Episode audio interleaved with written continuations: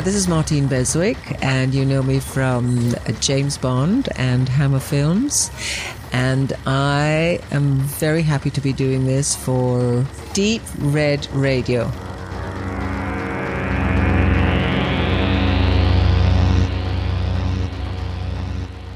Herzlich willkommen, liebe Hörerinnen und Hörer, bei unserer Sendung 34. Und wie ihr bei der letzten Ausgabe vielleicht schon gemerkt habt, haben wir schon ein bisschen angefangen, wie auch angekündigt auf den Social-Media-Kanälen, ein bisschen umzustrukturieren, was zum einen daran geschuldet ist, dass wir eh ein paar kleine personelle Brüche drin hatten. Das kann man hier auch nochmal kurz ausführen. Der Stefan tritt ein bisschen kürzer und so in die zweite Reihe wird also nicht mehr so regelmäßig hier mit beteiligt sein, auch wenn ihr ihn heute nochmal mit sehr ausführlich in einer Besprechung von mir und ihm, nämlich zu The Deer Hunter hören werdet.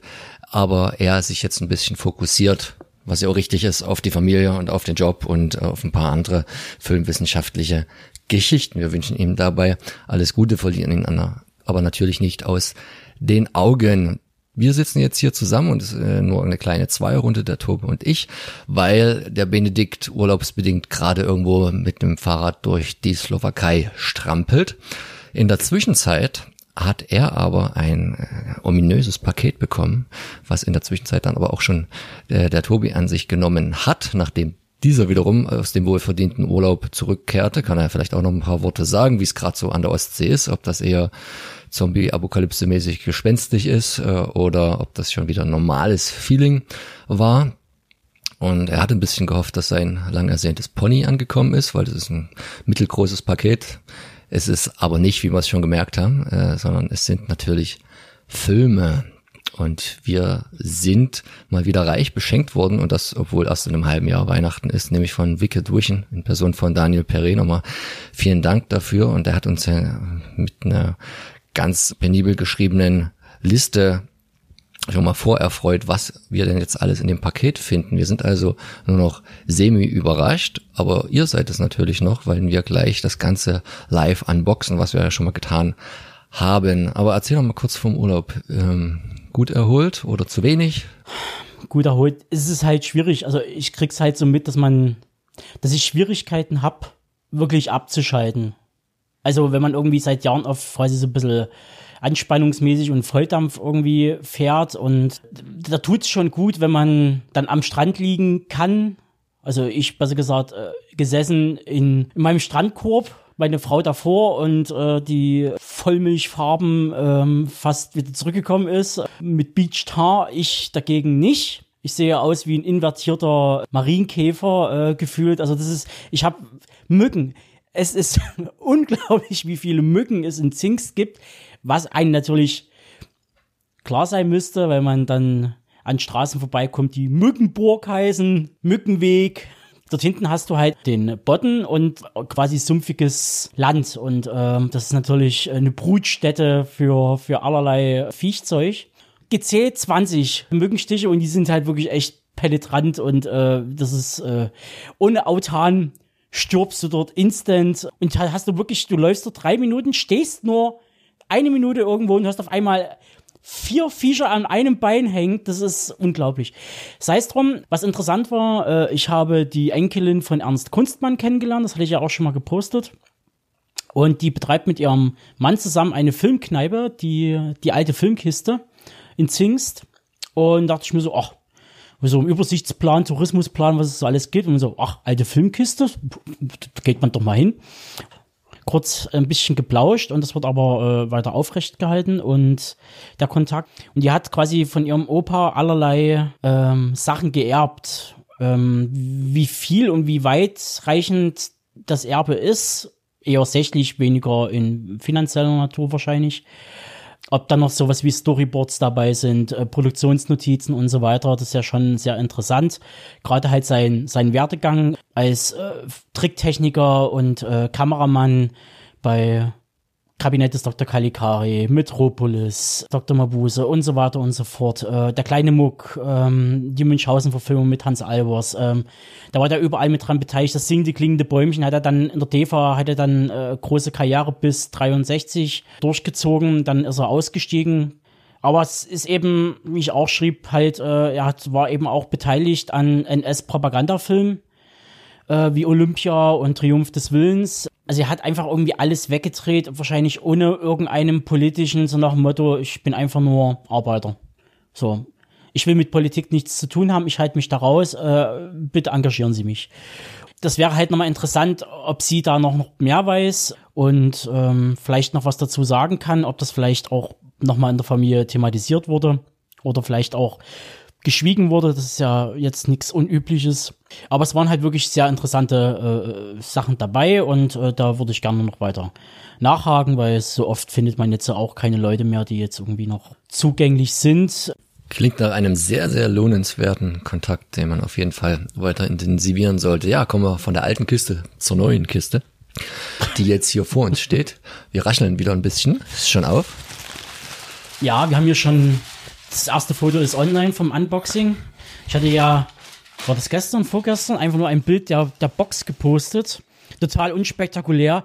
Lustigerweise hat eine Dame das, ähm, das Bild der, des Paketes des Geschlossenen, wo man ja eigentlich nichts sieht, außer Pappe und ein Streifen drüber. Und ich habe ja die Maße angegeben, 40, 30, 20 und die drei Kilo. Und eine Dame, die eigentlich nur Fotos von Babysachen und postet, hat das geliked und ich weiß gerade nicht, ob sie einfach nur die, die Kiloangabe und die Größe gesehen hat und hat so, ich habe mir ein Baby schicken lassen. Also ich, ich weiß es gerade nicht. Also ähm, es war, es ist ein bisschen strange.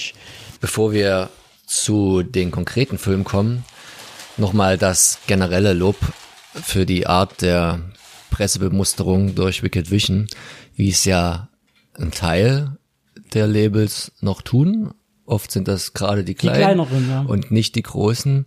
Und äh, weil das ist das, was wir sehr schätzen. Ne? Also hier sind natürlich jetzt keine Checkdiscs drin, hier sind natürlich jetzt auch nicht irgendwie coverlose Discs drin und wir haben natürlich auch keinen Livestream geschickt bekommen, sondern hier ist überall Original-Stuff und das ist nicht nur eine DVD oder eine normale Amaray, nein, die Hälfte hier sind Mediabooks, ne? die zum Teil sehr hart limitiert sind, 222 Stück. Wir kommen dann 333. Also das ist, das hat schon einen Seltenheitswert in dieser Qualität und ganz unabhängig, wie wir dann vielleicht die Filme finden. Da ist natürlich nicht immer äh, jeder ein Treffer und alles auch sehr Geschmackssache, ne? Vor allen Dingen, wenn es dann Richtung Full Moon geht oder so. Ne? Das ist mhm. halt ein bestimmtes Klientel, aber das schließt uns mit ein.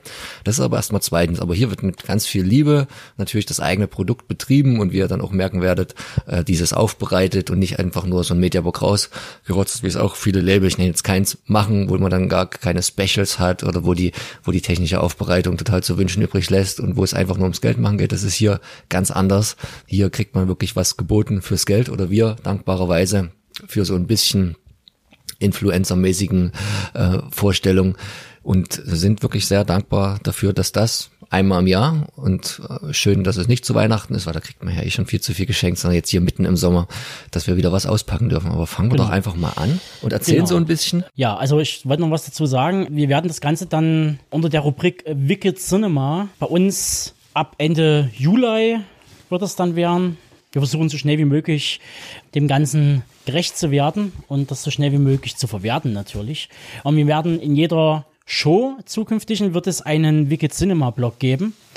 Und da sprechen wir dann genauer über, über Filme und nehmen uns dann immer einen Titel oder Titel, die vielleicht zusammenpassen. Und das könnt ihr dann halt hören. Und wir werden aber natürlich auch unserem Motto treu bleiben. Also äh, hart, aber fair da lassen wir uns jetzt nicht beeinflussen, weil wir jetzt ein Paket bekommen haben. Wir werden das genauso angucken, wie sich das gehört.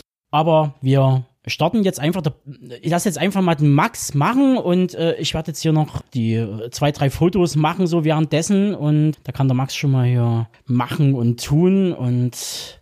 Also genau. ich, ich greife mir als erstes mal einen Film, den vor allen Dingen der Benedikt und ich schon sehr lange erwartet haben, ähm, den auch in die Finger zu bekommen weil wir die unmittelbaren, na nennen wir es mal Vorgängerfilme mit dem letzten Paket von Wicked Vision besprochen haben und hier haben wir dieses wunderbare Crossover. Wir sind äh, bei Full Moon und Wicked Vision hat ja ziemlich viele Charles Band Filme aufgenommen ins eigene Programm.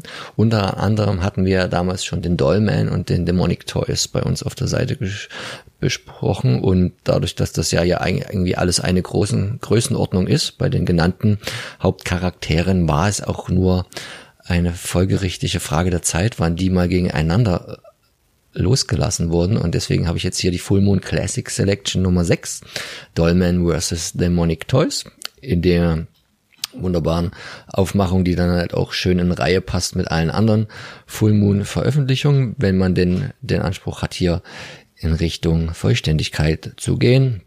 Natürlich wieder mit Audiokommentaren von Regisseuren und Darstellern, Wendecover, ein Uncut äh, hinter den Kulissen. Und wie ich sehe, ist der auch ab 18. Man hat ja also, glaube ich, auch so eine kleine Schippe gewaltmäßig draufgelegt. Oder es war einfach nur damals jemand anders von der FSK, der das Ganze bewertet hat.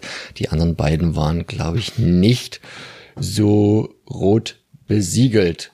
Ist auch mit 64 Minuten wieder eine für diese Art von Stoff sehr angenehme und schnelle Laufzeit. Wir freuen uns drauf. Oh, hideous. Charles Bands, ja, das, da, da weiß ich ja jetzt schon, dass da Benedikt sich ein zweites Loch in den Bauch freut. Ähm, da geht's ja quasi schon fast gleich weiter äh, mit Mini-Kreatoren. Genau, das ist so ein bisschen das, was so die, die, diese, diese Firma, den Regisseur und den Produzenten Charles Band ja auszeichnet, dass das halt irgendwas immer mit Creature-Feature auf sich hat und die dann oft eher klein als groß, was ja natürlich auch aufgrund ähm, des Budgets, das diesen Filmen oft zugrunde lag, ähm, logisch eine, eine Schlussfolgerung war. Hier hat er auch wieder selber Regie geführt und das ist die Full Moon Classic Selection Nummer 8. Wir sind tatsächlich gespannt. Übrigens, wir wissen jetzt noch nicht ganz, wie wir das hier intern verteilen, aber es sind, glaube ich, 21 Filme, also wunderbar durch drei. Oder wir fragen natürlich auch mal die Julia, auch wenn wir wissen, dass es jetzt nicht so ihre Strecke mhm. an Filmen ist, ob sie da auch was haben will. Ihr werdet das natürlich auch in verschiedenen Konstellationen und mit verschiedenen stimmlichen ähm, Ausgaben bekommen in den nächsten Sendungen. So, dann habe ich hier ein Mario Bava. Ja, auch Bava ist bei Wicked. Ähm, und zwar Red Wedding Nights. Sagt mir gar nichts. Hatchet for the Honeymoon. Das ist, glaube ich, der international bekanntere Titel, obwohl ich den Film auch noch nicht gesehen habe. Es wäre jetzt interessant, das müsste ich gleich mal gucken. Ich übergebe dir jetzt einfach mal den Film und lege jetzt mal kurz das Mikro beiseite. Es wird auf jeden Fall eine längere Einleitung. Ja. Nein, das ist auf jeden Fall hier die Red Wedding Night, die 50th Anniversary Edition. Das ist ja auch immer schön, wenn zu so besonderen Jubiläen da was rauskommt, was mit so viel Liebe gemacht ist. Und natürlich, das brauche ich, glaube ich, bei einem Label wie Wicked Vision nicht extra nochmal erwähnen. Ich tue es trotzdem, ist natürlich auch immer alles ungekürzt. Wir haben hier eine Produktion aus dem Jahre 1970. Ähm, da muss man bei Bava fast schon von einem Spätwerk sprechen. Ich bin jetzt gar nicht so drin. Ähm, korrigiert mich. Und natürlich auch wieder hier die wunderbaren Extras in Form von einem Audiokommentar von Pelle Felsch, einem Vorwort von Dagmar Lassander, einem Interview auch mit ihr. Markus Stiegelecker, Dr. Markus Stiegelecker hat die Einleitung ähm, gesprochen. Also ihr merkt, wie ich es vorhin schon mehrmals gesagt habe, mit ganz viel Liebe gemacht.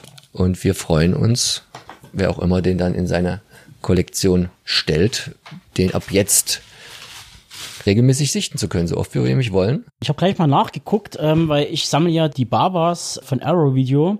Da gab es ja zum einen diese große grüne Box, die jetzt nochmal alle zusammenfasst, also fast alles zusammenfasst. Ein paar sind ja scheinbar out of license, zumindest für Arrow Video. Und da ist er nicht mit dabei. Deshalb freue ich mich, den jetzt auch noch sehen zu können. Und weil ich jetzt so peu à peu langsam das, das Lebenswerk Bavas durchgucken will, es ist ja schaffbar und übersichtlich. Deshalb freue ich mich. Also Mario Bava geht immer und da hat man ja immer gute Da Qualität. könnt ihr euch ja schon vorstellen, bei wem der dann landet, wenn das in dem der anderen Edition vielleicht sehr ich, gut aussehen. Ja, vielleicht mache ich das mit den äh, Miriam, der ist großer Bava-Fan und äh, den werdet ihr dann auch noch hören. Großer Comic-Künstler aus äh, Dresden und Umgebung und eigentlich auch deutschlandweit und dann, genau. Für alle Kaiju-Fans, als es irgendwie hier noch gar nicht, nicht an Pacific Rim oder irgendwie ähnliches zu denken war, gab es auch schon den Robot Wars von Charles Band und da darf ich mich nämlich gleich mal korrigieren zu dem, was ich vorhin gerade gesagt habe, dass die sich vor allen Dingen darauf konzentriert haben, kleine Monster und uh, Ungeheuer zu machen. Hier haben wir es natürlich mit riesigen Robotern zu tun, mit Stahlgiganten in einem 21. Jahrhundert, wo die Weltmächte mit diesen, naja, Transformer-mäßigen Dingern äh, ihren Kampf da auskämpfen. Und das ist natürlich aus heutiger Sicht von den Special Effects ähm, irgendwo auch eine Verbeugung, würde ich sagen, von vor Ray Harryhausen oder vor Carol Seaman und wirkt vielleicht alles nicht mehr ganz taufrig, aber ist uns und mir tausendmal lieber als irgendwie schlecht bis mittelschlecht gemachte Computereffekte. Deswegen bin ich ja sehr gespannt, wie es die Firma, die halt auf so kleine Monster spezialisiert ist, hingekriegt hat, versuchen, äh, so Größe zu, zu imitieren. Obwohl die Tricktechnik ja oft eine ähnliche gewesen ist, nur dass das, dass die Perspektive dann geändert wurde. Also auch wieder 72 Minuten, wunderbar finde ich das, so kleine, kurze, schnelle Filme, alles gesagt, ungekürzt trotzdem. Und Albert Band, jetzt weiß ich gar nicht in welchen familiären Zusammenhang der hier mit dem Charles steht, ob das der Papa, der Bruder oder der Sohn war. Wir werden es zur Besprechung dann auf jeden Fall rausfinden. Du hast einen kleinen Ausreißer jetzt rausgeholt, der so gar nicht in das restliche Programm zu passen scheint, von der Art ja. des Films her. Äh, 40 Anniversary Edition zu Cadillac Man. Sex, Lügen und Luxusautos. Es ist Ewigkeiten her, dass ich den gesehen habe. Das wird nochmal eine interessante Erfahrung werden. Auf jeden Fall liest sich der Cast natürlich äh, super mit äh, Robbie Williams, Tim Robbins und Fran Trasher. Die einen oder anderen werden sie vielleicht kennen. Die Nanny. Ähm, die Nanny, genau. Und ja, äh, das wird äh, nochmal ein Ding werden. Von Roger Donaldson. Der hat ja unter anderem auch äh, eine Bounty-Verfilmung gemacht. Und James und, Bond, äh, oder? Äh, James Bond weiß ich gerade gar nicht. Er hat auf jeden Fall Bankjob, dann die Speak und Species Cocktail. Das ist, ich glaube, man kann schon fast Cocktail und Getaway irgendwie passt gut in das, in das Övre zeitlich gesehen zu Cadillac Man ja, okay. So, jetzt habe ich einen Film in der Hand, auf den ich mich sehr freue, weil ich da eigentlich immer noch zu den alten 90er Jahre Videothekenzeiten, da wo es noch so halb verboten war, uns in die 18er Abteilung zu gehen aufgrund des Alters, dass da so ein Film war mit so einem großen großen Kopf, der auf so einem kleinen Körper sitzt, das mutet so ähnlich an wie dieser die, dieser Krang, dieser Gegner von den Turtles, dieses bloße Gehirn. Und äh, da habe ich, ich habe den Film nie geguckt, war da aber als Jugendlicher sehr begeistert davon, wusste auch gar nicht, wie der heißt. Jetzt weiß ich, wie der heißt, ist auch von Charles Band und in der Full Moon Classic Selection Nummer 7 ist Head of the Family. Und natürlich hat man hier wieder das, wie wir schon gesagt haben, mit einer Kreatur, ein bisschen nackte Haut und dann bestimmt eine ganz abgefahrene Story wieder an einen ganz kurzen Rahmen da reingepresst, 72 Minuten. Hier mal nur von Charles Band ähm, produziert und Robert Talbot hat die Regie geführt und Jetzt kommen wir mal zu dem Mediabook, was du in der Hand hast. Ja, ähm, Lovecraft ist ja ein riesengroßes Thema bei Wicked Vision.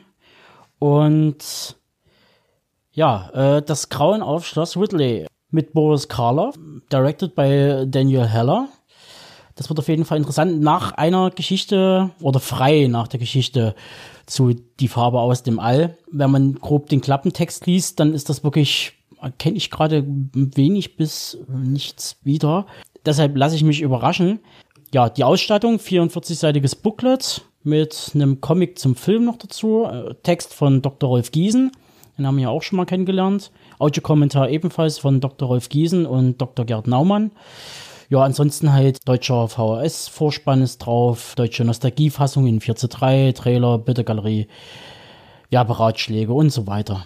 Ja, Lovecraft geht immer. Peter Walker geht auch immer und oft ähm, in der ja. Kollektion von Wicked Vision. Da haben wir auch schon so einige besprochen.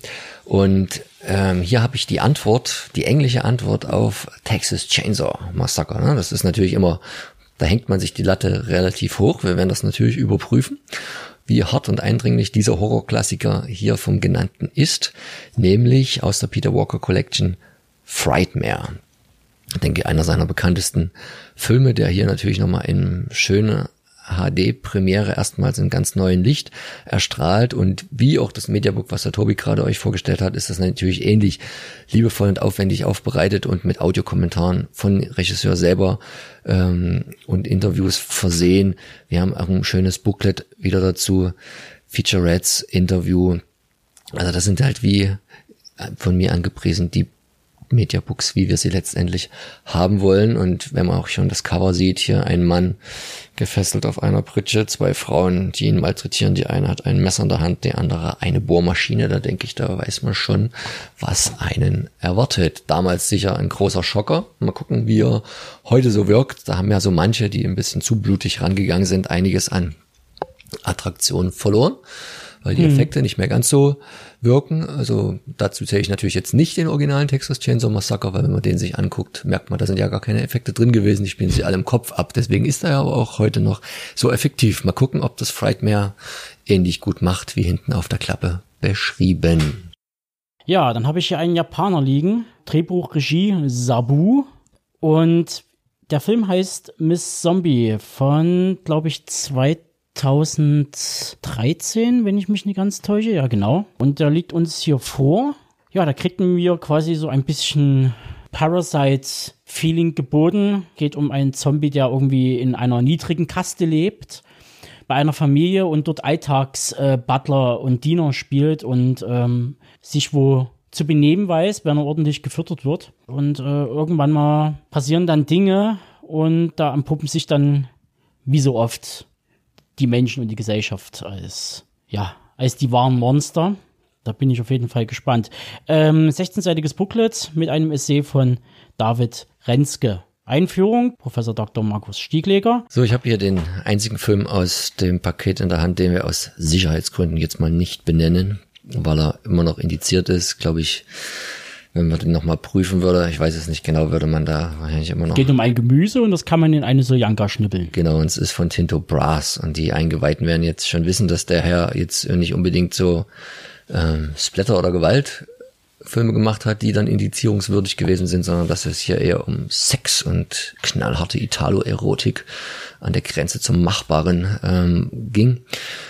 Und äh, wir sind da gespannt. Das ist auch so einer, der so ein bisschen so rausfällt aus dem übrigen Övo äh, von Wicked oder zumindest was von dem, was hier in der Kiste ist. Und ähm, da geht ja auch mal 116 Minuten. Mal gucken, ob die, die Thematik das Ganze gerechtfertigt, aber es ist wieder super aufgearbeitet mit auch einem üblichen Booklet und man hat den äh, Regisseur interviewen können. Also wir freuen uns auch auf diesen Film mit Musik von Ritz Ortolani, also keine Unbekannten im italienischen Genre-Kino.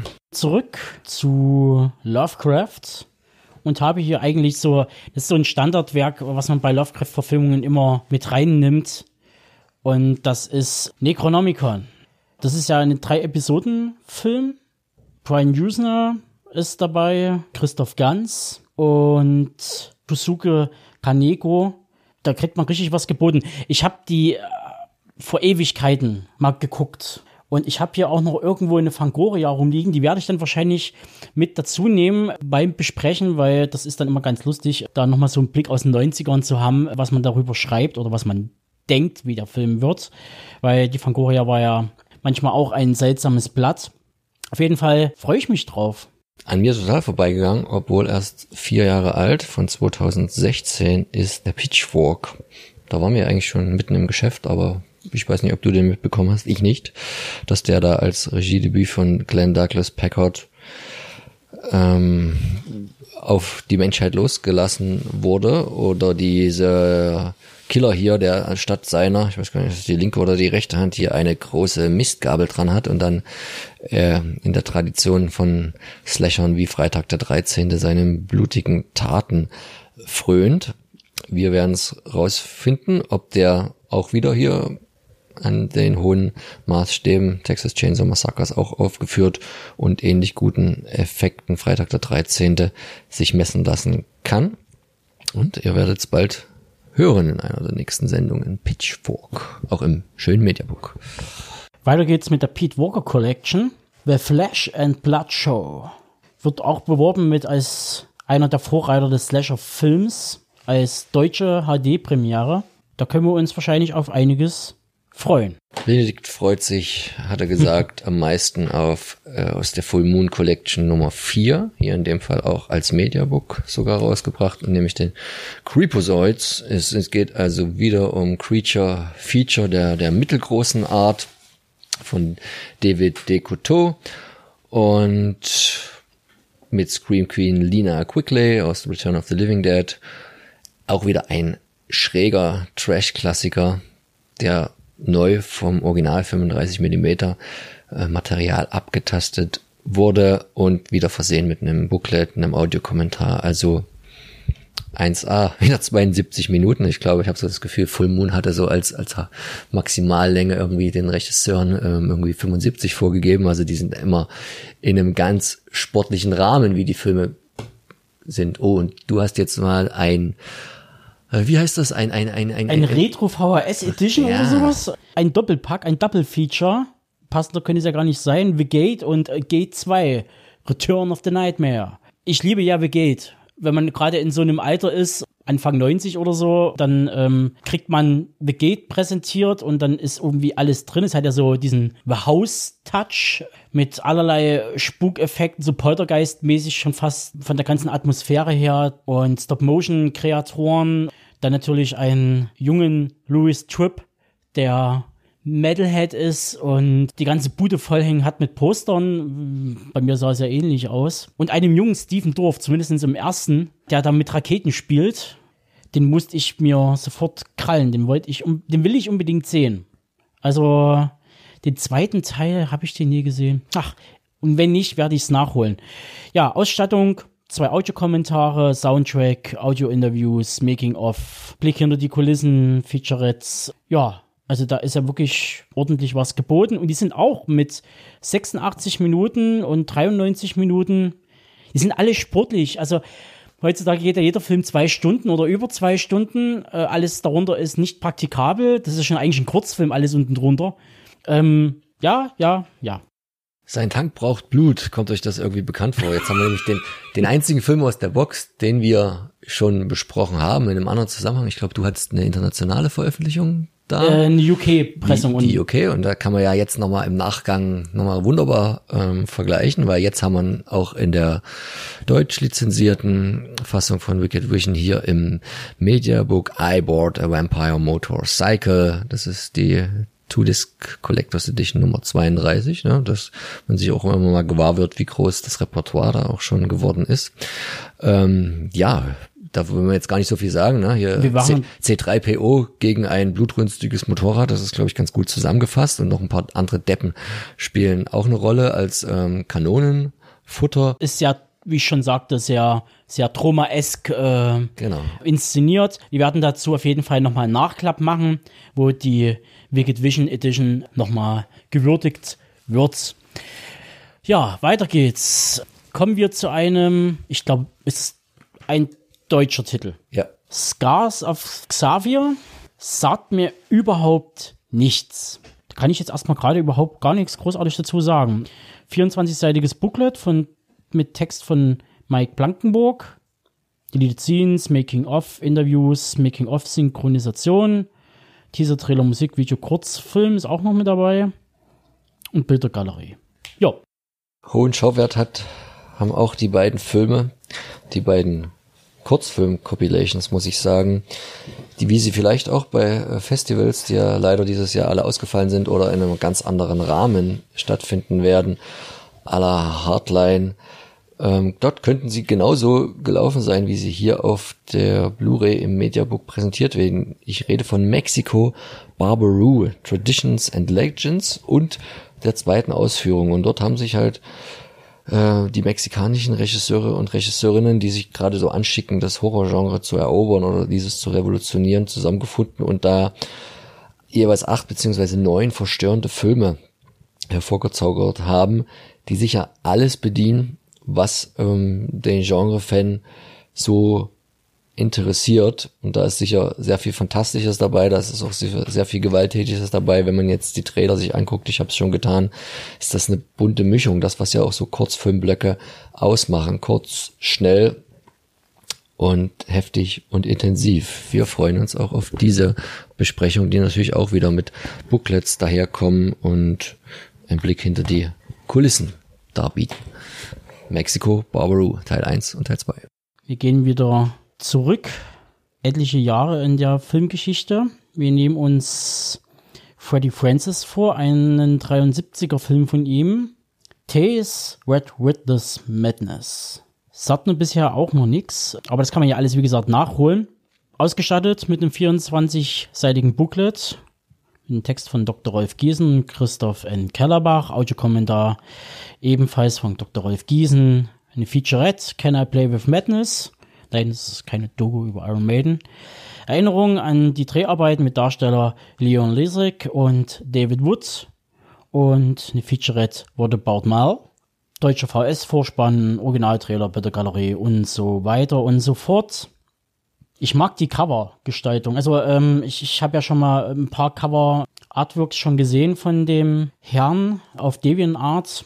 Kann man die auch bewundern und das, ich finde es gut, dass man da so fast so, ein, so einen ähnlichen Weg geht wie Arrow Video, das schon ein paar Jahre tut. Genau, ähnlich schönes Cover und der auch in die gleiche Richtung schlagen ja, ist. Ja, The Black Torment von Robert Hartford Davis. Wir haben hier also wieder einen weiteren Gruselklassiker für uns natürlich neu aufbereitet und wieder mit äh, immensen Extras versehen, wo sich die große Filmwissenschaftler Elite auch älter und jung in Person von Dr. Rolf Giesen, Dr. Gerd Naumann und Professor Dr. Markus Stiegelegger versammelt haben, um hier auch was, entweder Booklet, Audiokommentar oder Featurette beizutragen. Also selbst wenn der Film am Ende gar nicht so gut ist, diese Extras machen das auf jeden Fall eine sehr lohnenswerte Geschichte. Auch dieses Mediabook. Und jetzt sind wir mit den Filmen durch und dann haben genau, wir noch ein und, kleines äh, Gimmick obendrauf bekommen. Ja, wir haben noch ein kleines Heft oder Heftmagazin, bibliophobe Betrachtungen zum Necronomicon.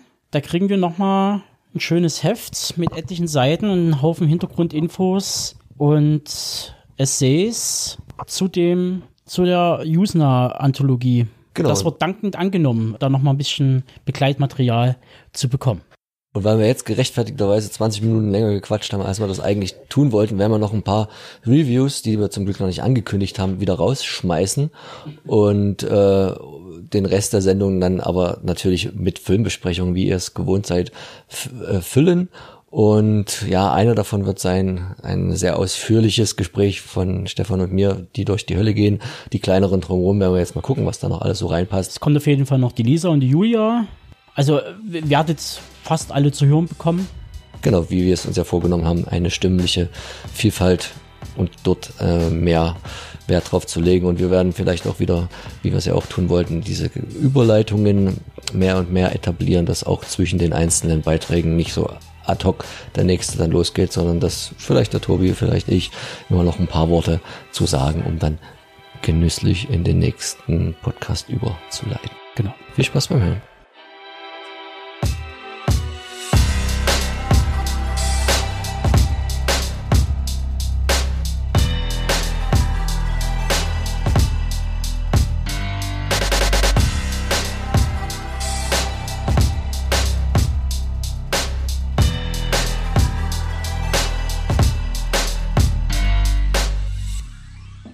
Hallo Lisa. Hallo.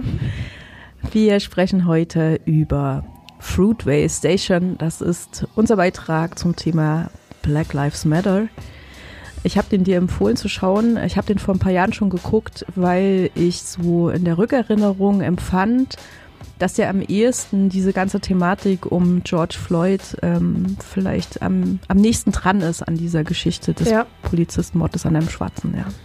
Wie empfandest du den Film? Ähm, erstaunlich und schreckhaft realistisch. Mhm. Weil wir hatten ja vorher schon mal ein bisschen gesprochen, wie wir das Thema aufgreifen können. Und da haben wir vor allem so über Filme gesprochen wie Green Book oder Black Landsman, die halt einfach so ein bisschen schon in die, ich glaube, 60er, 50er zurückgreifen.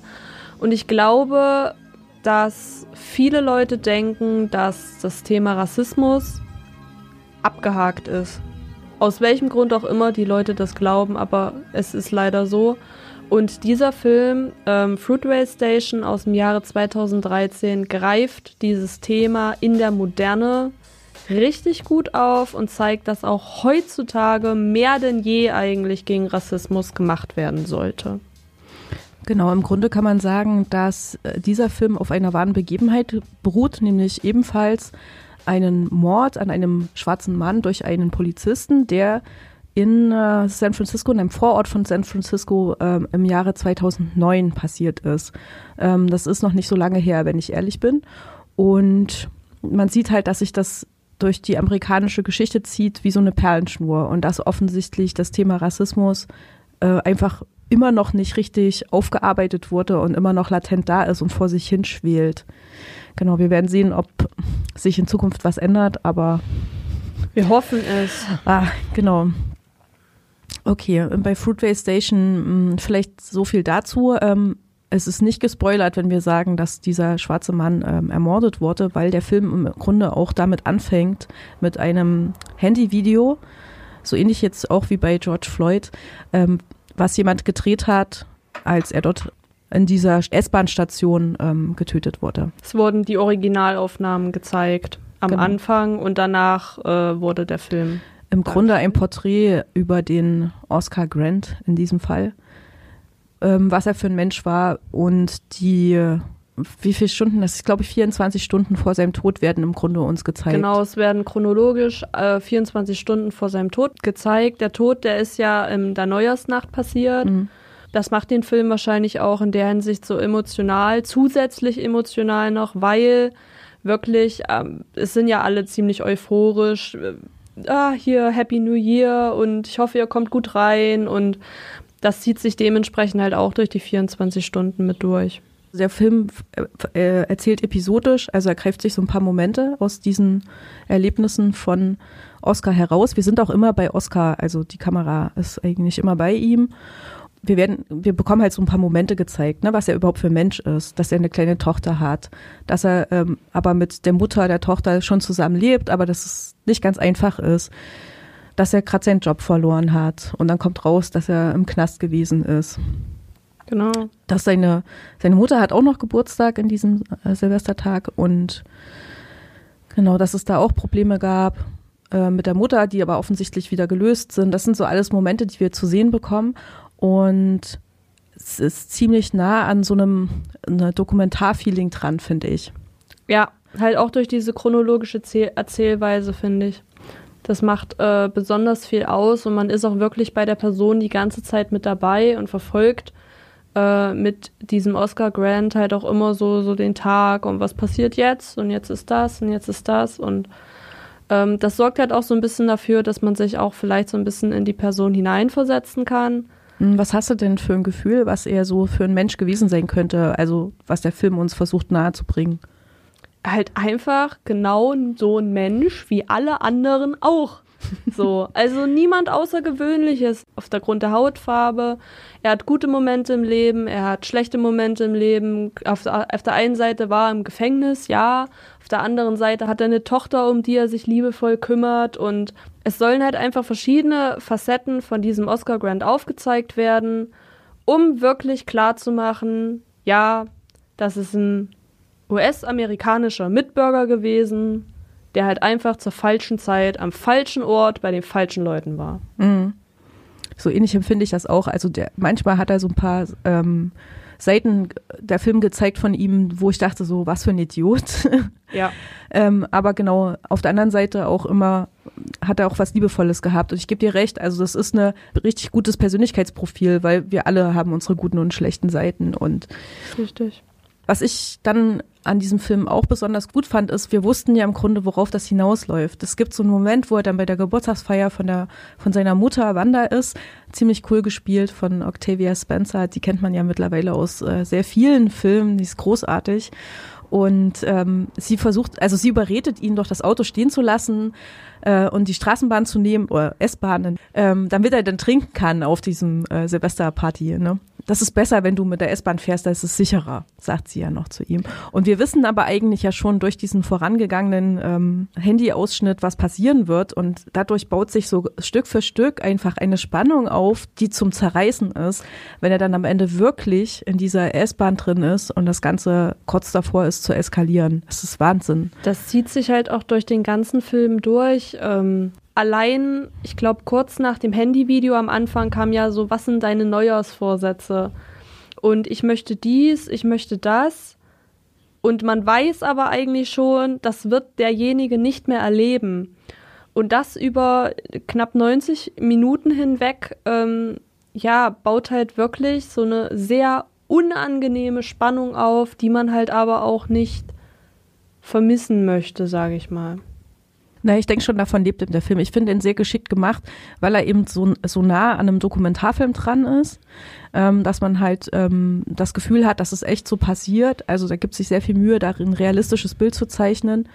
Ähm, und weil wir das eben wissen, was passieren wird, hast du halt eben diese, dadurch entsteht eben dieses Spannungsfeld überhaupt erst. Ich glaube, wenn der Film fiktionaler angelegt gewesen wäre, mit, mit einem richtigen ähm, Erzählplot oder sowas, dann wäre es vielleicht gar nicht so kribbelig gewesen.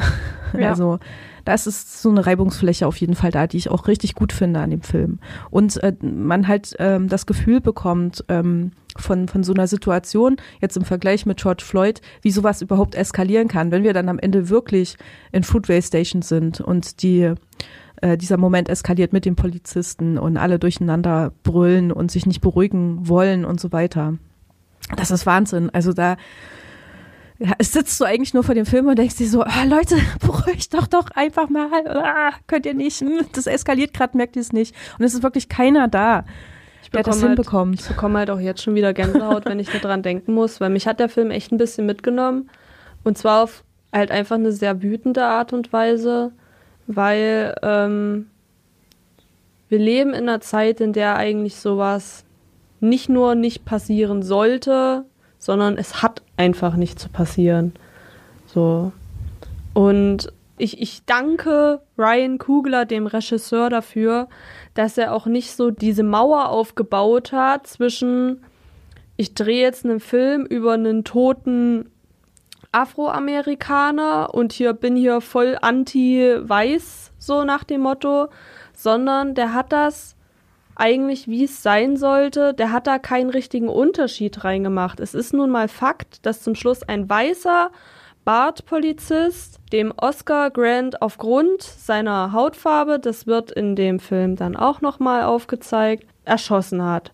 Ähm, ich gehe auf jeden Fall mit. Also es gibt in dem Film eben diese, diesen Moment, wo die alle noch in der S-Bahn drin sind. Da gibt es so ein bisschen Probleme und die Bahn stoppt und es, äh, die, die werden herausgebeten, die Leute, die eben an diesem Konflikt und so weiter beteiligt gewesen sind. Und Oscar in dem Fall versucht sich da in der Masse ein bisschen zu verstecken und nicht mit rauszugehen. Und dann kommt ein Polizist und fischt ihn, weil er dunkelhäutig ist, aus der Menge raus. Also das ist, das ist dieses äh, Bild. Ja der, der Polizist weiß ja nicht, was in der S-Bahn passiert ist vorher und wer an, an dem äh, Konflikt beteiligt war und wer nicht. Aber er guckt ihn an, er sieht, dass er schwarz ist und er fischt ihn raus.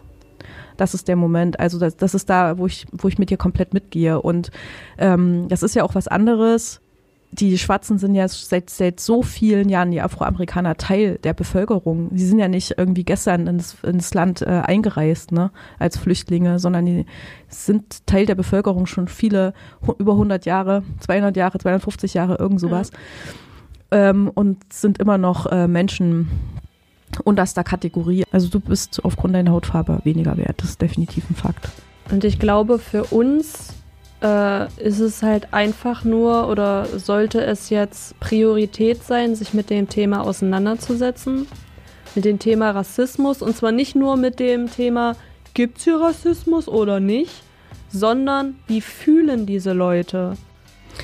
Was meinst du denn, ähm, kann Foodway Station einen Beitrag leisten in der Rassismusdebatte, die gerade aktuell kursiert? Also man, könnte man den da nutzen, um also ich empfehle auf jeden Fall allen Leuten, die zum einen ähm, so selber so ein paar Struggle haben, als auch äh, Leuten, die einfach nur sehr interessiert sind an dem momentanen Thema, sich den Film anzuschauen.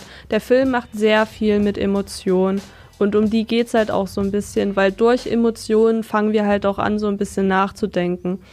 Und ähm, dadurch kann ich in der Hinsicht den Film erstmal grundsätzlich allen, die Interesse haben und äh, allen Leuten, die auch so ein bisschen anti sind, einfach so ein bisschen äh, den Film erstmal ans Herz legen. Ich glaube aber nicht, dass der Film großen Einfluss vor allem auf politische Entscheidungen oder sonst was haben wird. Aber ich denke mal, zumindest kann man vielleicht mit äh, Oberstufenschülern den Film einmal schauen und das Thema aufgreifen Genau. und anhand des Filmes vielleicht ein bisschen aufarbeiten. Weil, wie gesagt, er ist ja wirklich sehr nah an der George Floyd-Geschichte dran. Und auch nicht erst in der 12. Klasse, wenn man schon so ein paar Meinungen hat, sondern wenn man noch auf der Meinungsfindung ist. Und äh, ich hoffe, dass dann im Laufe der Zeit wirklich Toleranz und Akzeptanz irgendwann mal wieder wertbare Begriffe sind.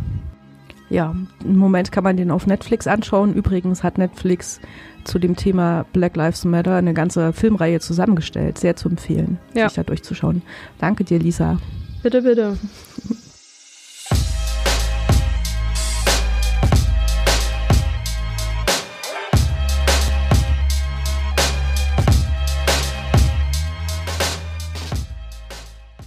Okay, kommen wir von Food Tour Station zu einem Feel-Good-Movie, das mit dem Zuschauer auf eine kulinarische wie auch kulturelle Entdeckungsreise geht.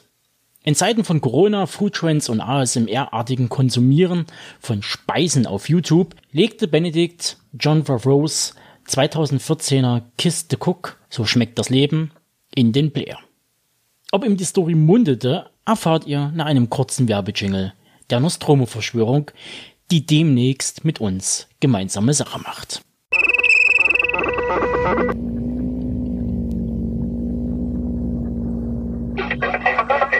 Hallo, mein Name ist Sebastian und gemeinsam mit meinem Kollegen Fred sind wir die Nostromo-Verschwörung. Wir sind ein Filmpodcast aus Leipzig und Berlin und sprechen zweimal im Monat über einen Film unserer Wahl. Wir lieben den Genrefilm. Mögen Arthouse genau wie den Hollywood-Blockbuster. Wir freuen uns über kleine Indie-Produktionen und scheuen uns auch nicht vor dem Abseitigen. Wenn ihr mit uns tiefer in die Welt des Films abtauchen wollt, dann schaut im Podcatcher eurer Wahl nach der Nostromo-Verschwörung. Und wem das aber noch nicht reicht, darf sich hier auf Deep Red Radio über ein neues Kurzformat mit uns freuen. Viel Spaß beim Hören.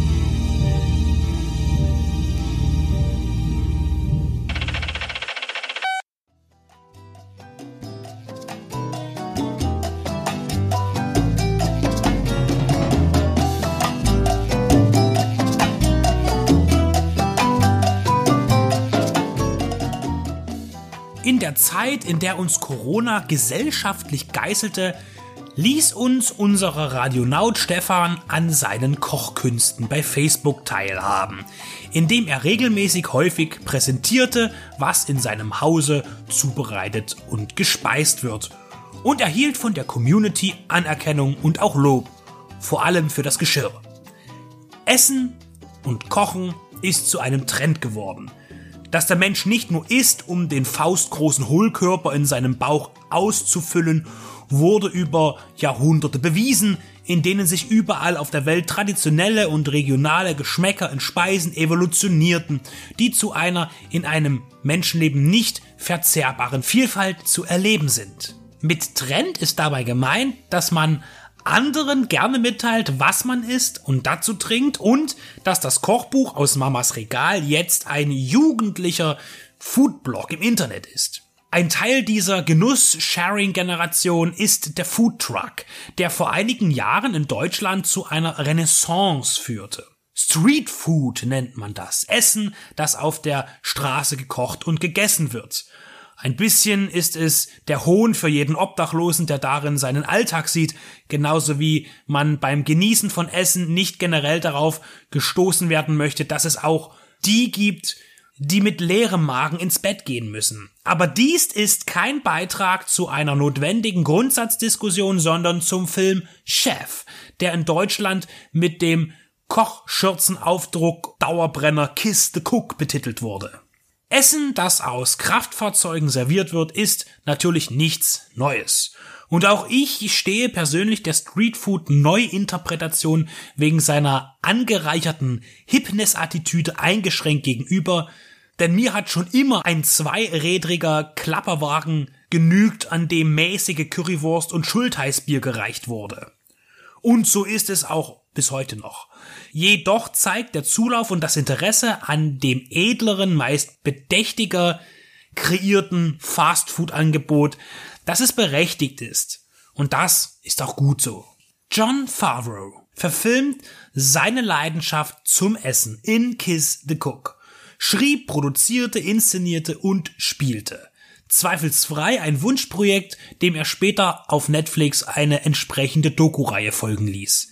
Mit seiner Arbeit an Iron Man legte er Grundsteine für das Marvel Cinematic Universe, in dem er auch als Chauffeur von Tony Stark visuell in Erscheinung trat.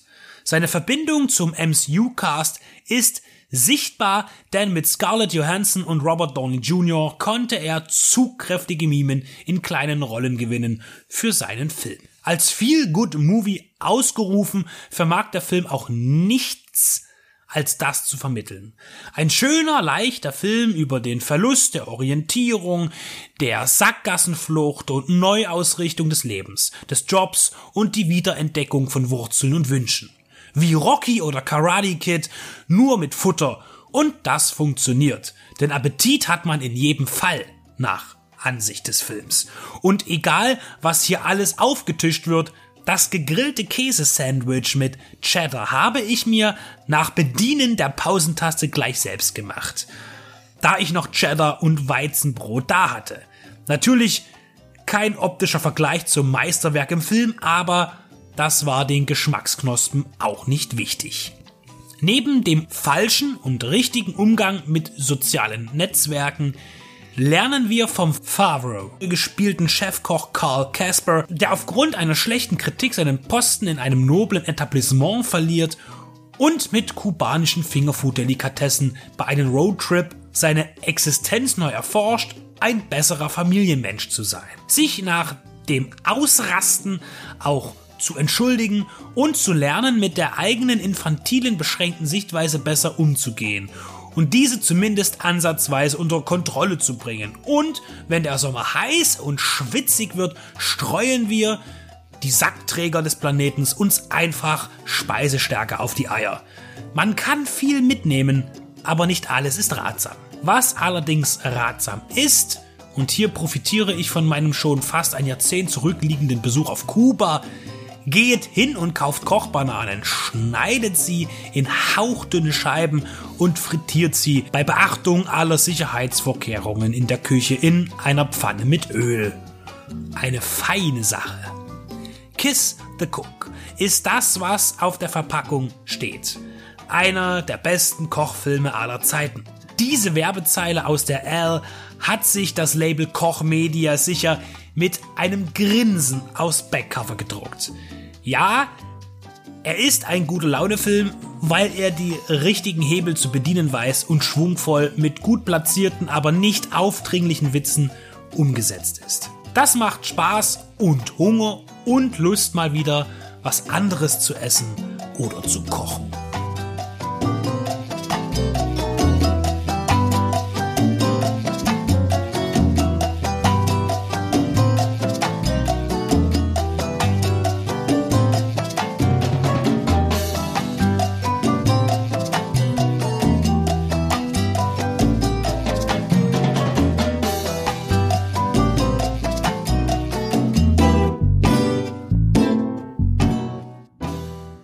Nun wechseln wir von der kurzweiligen Unterhaltung zu einem ausgiebigen Filmgespräch zu Michael Ciminos zweiten Langfilm Deer Hunter, die durch die Hölle gehen, aus dem Jahr 1978. Max und Stefan sichteten vor einiger Zeit das dreistündige Kriegsdrama, das vor allem einen kritischen Blick auf die amerikanische Gesellschaft warf und sprechen in gut 40 Minuten über die Relevanz des Filmes, das Handwerk dahinter und mögliche Ecken und Kanten, die ein 40-jähriges Epos schon einmal bekommen kann.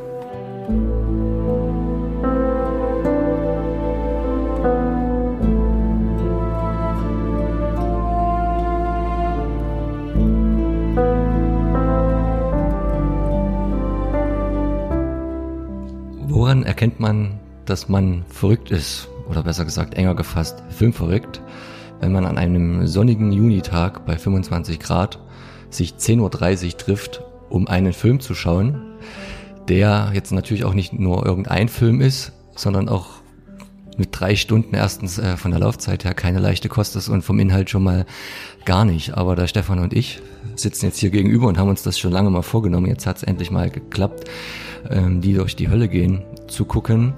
The Deer Hunter. Und äh, wir haben den beide vorher schon irgendwann mal mindestens einmal gesehen, aber es war schon wieder ganz schön weggerutscht. Und vor allen Dingen auch bei mir. Und das ist ja so, so ein Film, wo man eine sehr spezifische Szene oder einen sehr speziellen Teil des Films im Kopf behalten hat. Zumindest geht es mir so.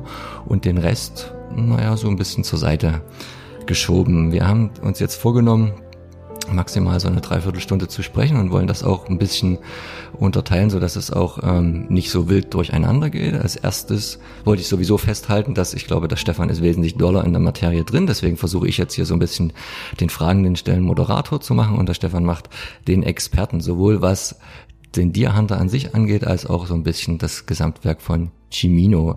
Und jetzt will er schon gleich das erste Mal das Mikro. Ich möchte eigentlich noch anschließend sagen, dass ich erstmal sehr glücklich bin, dass wir nach Nothing jetzt mal wieder ausführlich, äh, nach langer Zeit mal wieder in Ruhe über den Film sprechen können. Und Filmverrückt ist natürlich ein schön ausgedrückt. Aber ich glaube, Bon Jong-ho war es, der letztens gesagt hat auf Frage, wann er Filme guckt. Und er hat gesagt, immer wenn er ausgeschlafen ist, vormittags guckt er sich in Ruhe zwei, drei Stunden einen Film an oder abends zu müde ist. Und ich muss sagen, dass wir ob unsere Arbeit, Max, sowohl ich als auch Familie, uns einfach mal diesen Tag äh, Fenster reingeplant haben, weil einfach Abend Kinder und Familie und das sind jetzt einfach schöne drei, vier Stunden, wo man mal in Ruhe über den Film sinnieren kann. Also äh, wir machen das nicht jeden Tag. So soll es in der Tat nicht klingen, aber wenn ich mir jetzt vorstellen müsste, irgendwie abends mich 22 Uhr hinzusetzen, greift man da doch eher selten zu einem Stoff wie The Deer Hunter, der ja ein einziger großer Kontrast in sich ist. Aber bevor wir zum Film kommen, wollte ich dich halt nochmal fragen, das ist ja ein Regisseur, Michael Cimino, der, wenn man jetzt nur ganz quantitativ drauf guckt auf seine Vita, steht da gar nicht so viel drin, verglichen mit anderen, aber natürlich ist es enorm wichtig. Und ich habe jetzt nur gelesen, dass es eigentlich, es war sein zweiter Film erst, aber man sagt eigentlich auch schon der Höhepunkt, weil danach mit seinem dritten hat er sich dann so doll verschissen bei den Studios, zumindest aus kommerzieller Sicht, Heaven's Gate, dass danach ihm keiner mehr Geld gegeben hat und es kamen nur noch so ein paar kleine Produktionen hinterher. Warum findest du, ist er trotzdem so ein wichtiger Mann auch für diese Zeit, Ende der 70er, Anfang der 80er Jahre mit den Filmen, die er dann gemacht hat? Ja, du hast es schon ganz richtig gesagt. Also kann, man kann auf dem Bierdeckel seine Filmografie schreiben. Das klingt erstmal nach wenig und ähm, muss ja aufpassen. Der hat ja zu äh, Lautlos im Weltraum und Callahan, dem zweiten Dirty Harry, die Drehbücher mitgeschrieben und war da beteiligt und dann aber regiemäßig mit dem Clint Eastwood-Film äh, mit Jeff Bridges, ähm, Thunderbolt und Lightfoot, ähm, die letzte beißen die Hunde. Äh, ein schönes Regiedebüt, auch schon mit Wilmus Sigmund, mit dem Kameramann zusammengearbeitet. Und dann kam eben The Deer Hunter, wo er eben als Wunderkind gehandelt wurde, fünf Oscars, eigentlich so der größte in dem Moment in Hollywood. Dann kam sein Übermwerk Heaven's Gate, in dem man das äh, Studio United Artists eigentlich nur ihn getrieben hat. Also anderthalb Jahre lang gedreht und dann war es aus und dann hat ihm kein Studio mehr Geld gegeben, dass er dann doch noch geschafft hat, eigentlich den Kultfilm zu drehen im Jahr des Drachen mit Mickey Rourke. Ein klasse Film, toller Film, der auch noch ein gewisses Budget aufweist, 85 und eigentlich und der war auch ein mediokrer Erfolg und dann war es aber vorbei, dann hat er der Sizilianer und äh, 24 Stunden in seiner Gewalt wieder mit Mickey Rourke. Dann Sizilianer war mit Christopher Lambert und dann kam noch Sunchaser mit Woody Harrelson 96. Die drei letzten Filme hat er selber produziert und das war's dann.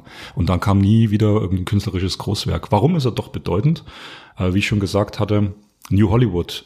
Äh, New Hollywood, also spätes New Hollywood, man sagt ja gemeinhin, das war 76 vorbei, na, so mit, äh, mit Taxi Driver vielleicht. Manche strecken das immer noch eben bis Heaven's Gate. Auf jeden Fall kommt er aus der äh, Schiene. Äh, Autoren, Filmemacher, die ihren Stoff unter Kontrolle hatten und genau ihre Vision verfilmen wollten. Und äh, Michael Cimino wollte sich da selten reinreden lassen. Und bei The Deer Hunter kam halt alles glücklich zusammen, muss man sagen, weil äh, Hollywood hatte auf den ultimativen Antikriegsfilm Vietnam gewartet. Und das war halt eben sein Projekt oder das von Coppola Apocalypse Now. Aber weil bei Coppola es monatelang Verzögerungen gab und Cimino das hier mit Deer Hunter noch im Griff hatte, was er bei Heavens Gate ja nicht mehr im Griff hatte, den pünktlich abzuliefern, war er das äh, Starkind in der Zeit, also fünf Oscars eben, äh, wahnsinnig tolle äh, schauspielerische Leistungen, Höhepunkt auch in De Niros Karriere, zwei Jahre vor Raging Bull dann noch. Ähm, das war eine Glanzzeit und dann ging es halt, so, so schnell wie er gestiegen ist, ging es halt bergab. Das war jetzt vielleicht Produktionshintergrund technisch, aber äh, er hatte unglaublich tolle Bildsprache. Also die Bilder, die er kreiert mit Wilmus Sigmund, also in allen drei Filmen Die letzte beiden sind die Hunde, Deer Hunter und Heaven's Gate. Das sind unglaublich toll durchkomponierte Bilder. Und naja, bei Heaven's Gate streiten sich schon die Geister, ob da das Epos und, und der Umfang und die Bilder im Vordergrund stehen und die Story zurückweicht. Hier bei Deer Hunter stimmt das noch alles. Da ist intensive Story, ganz packend, du bist ganz nah dabei und trotzdem ganz edle Bilder. Er war einfach ein toller filmischer Erzähler. Ganz eindeutig, ja.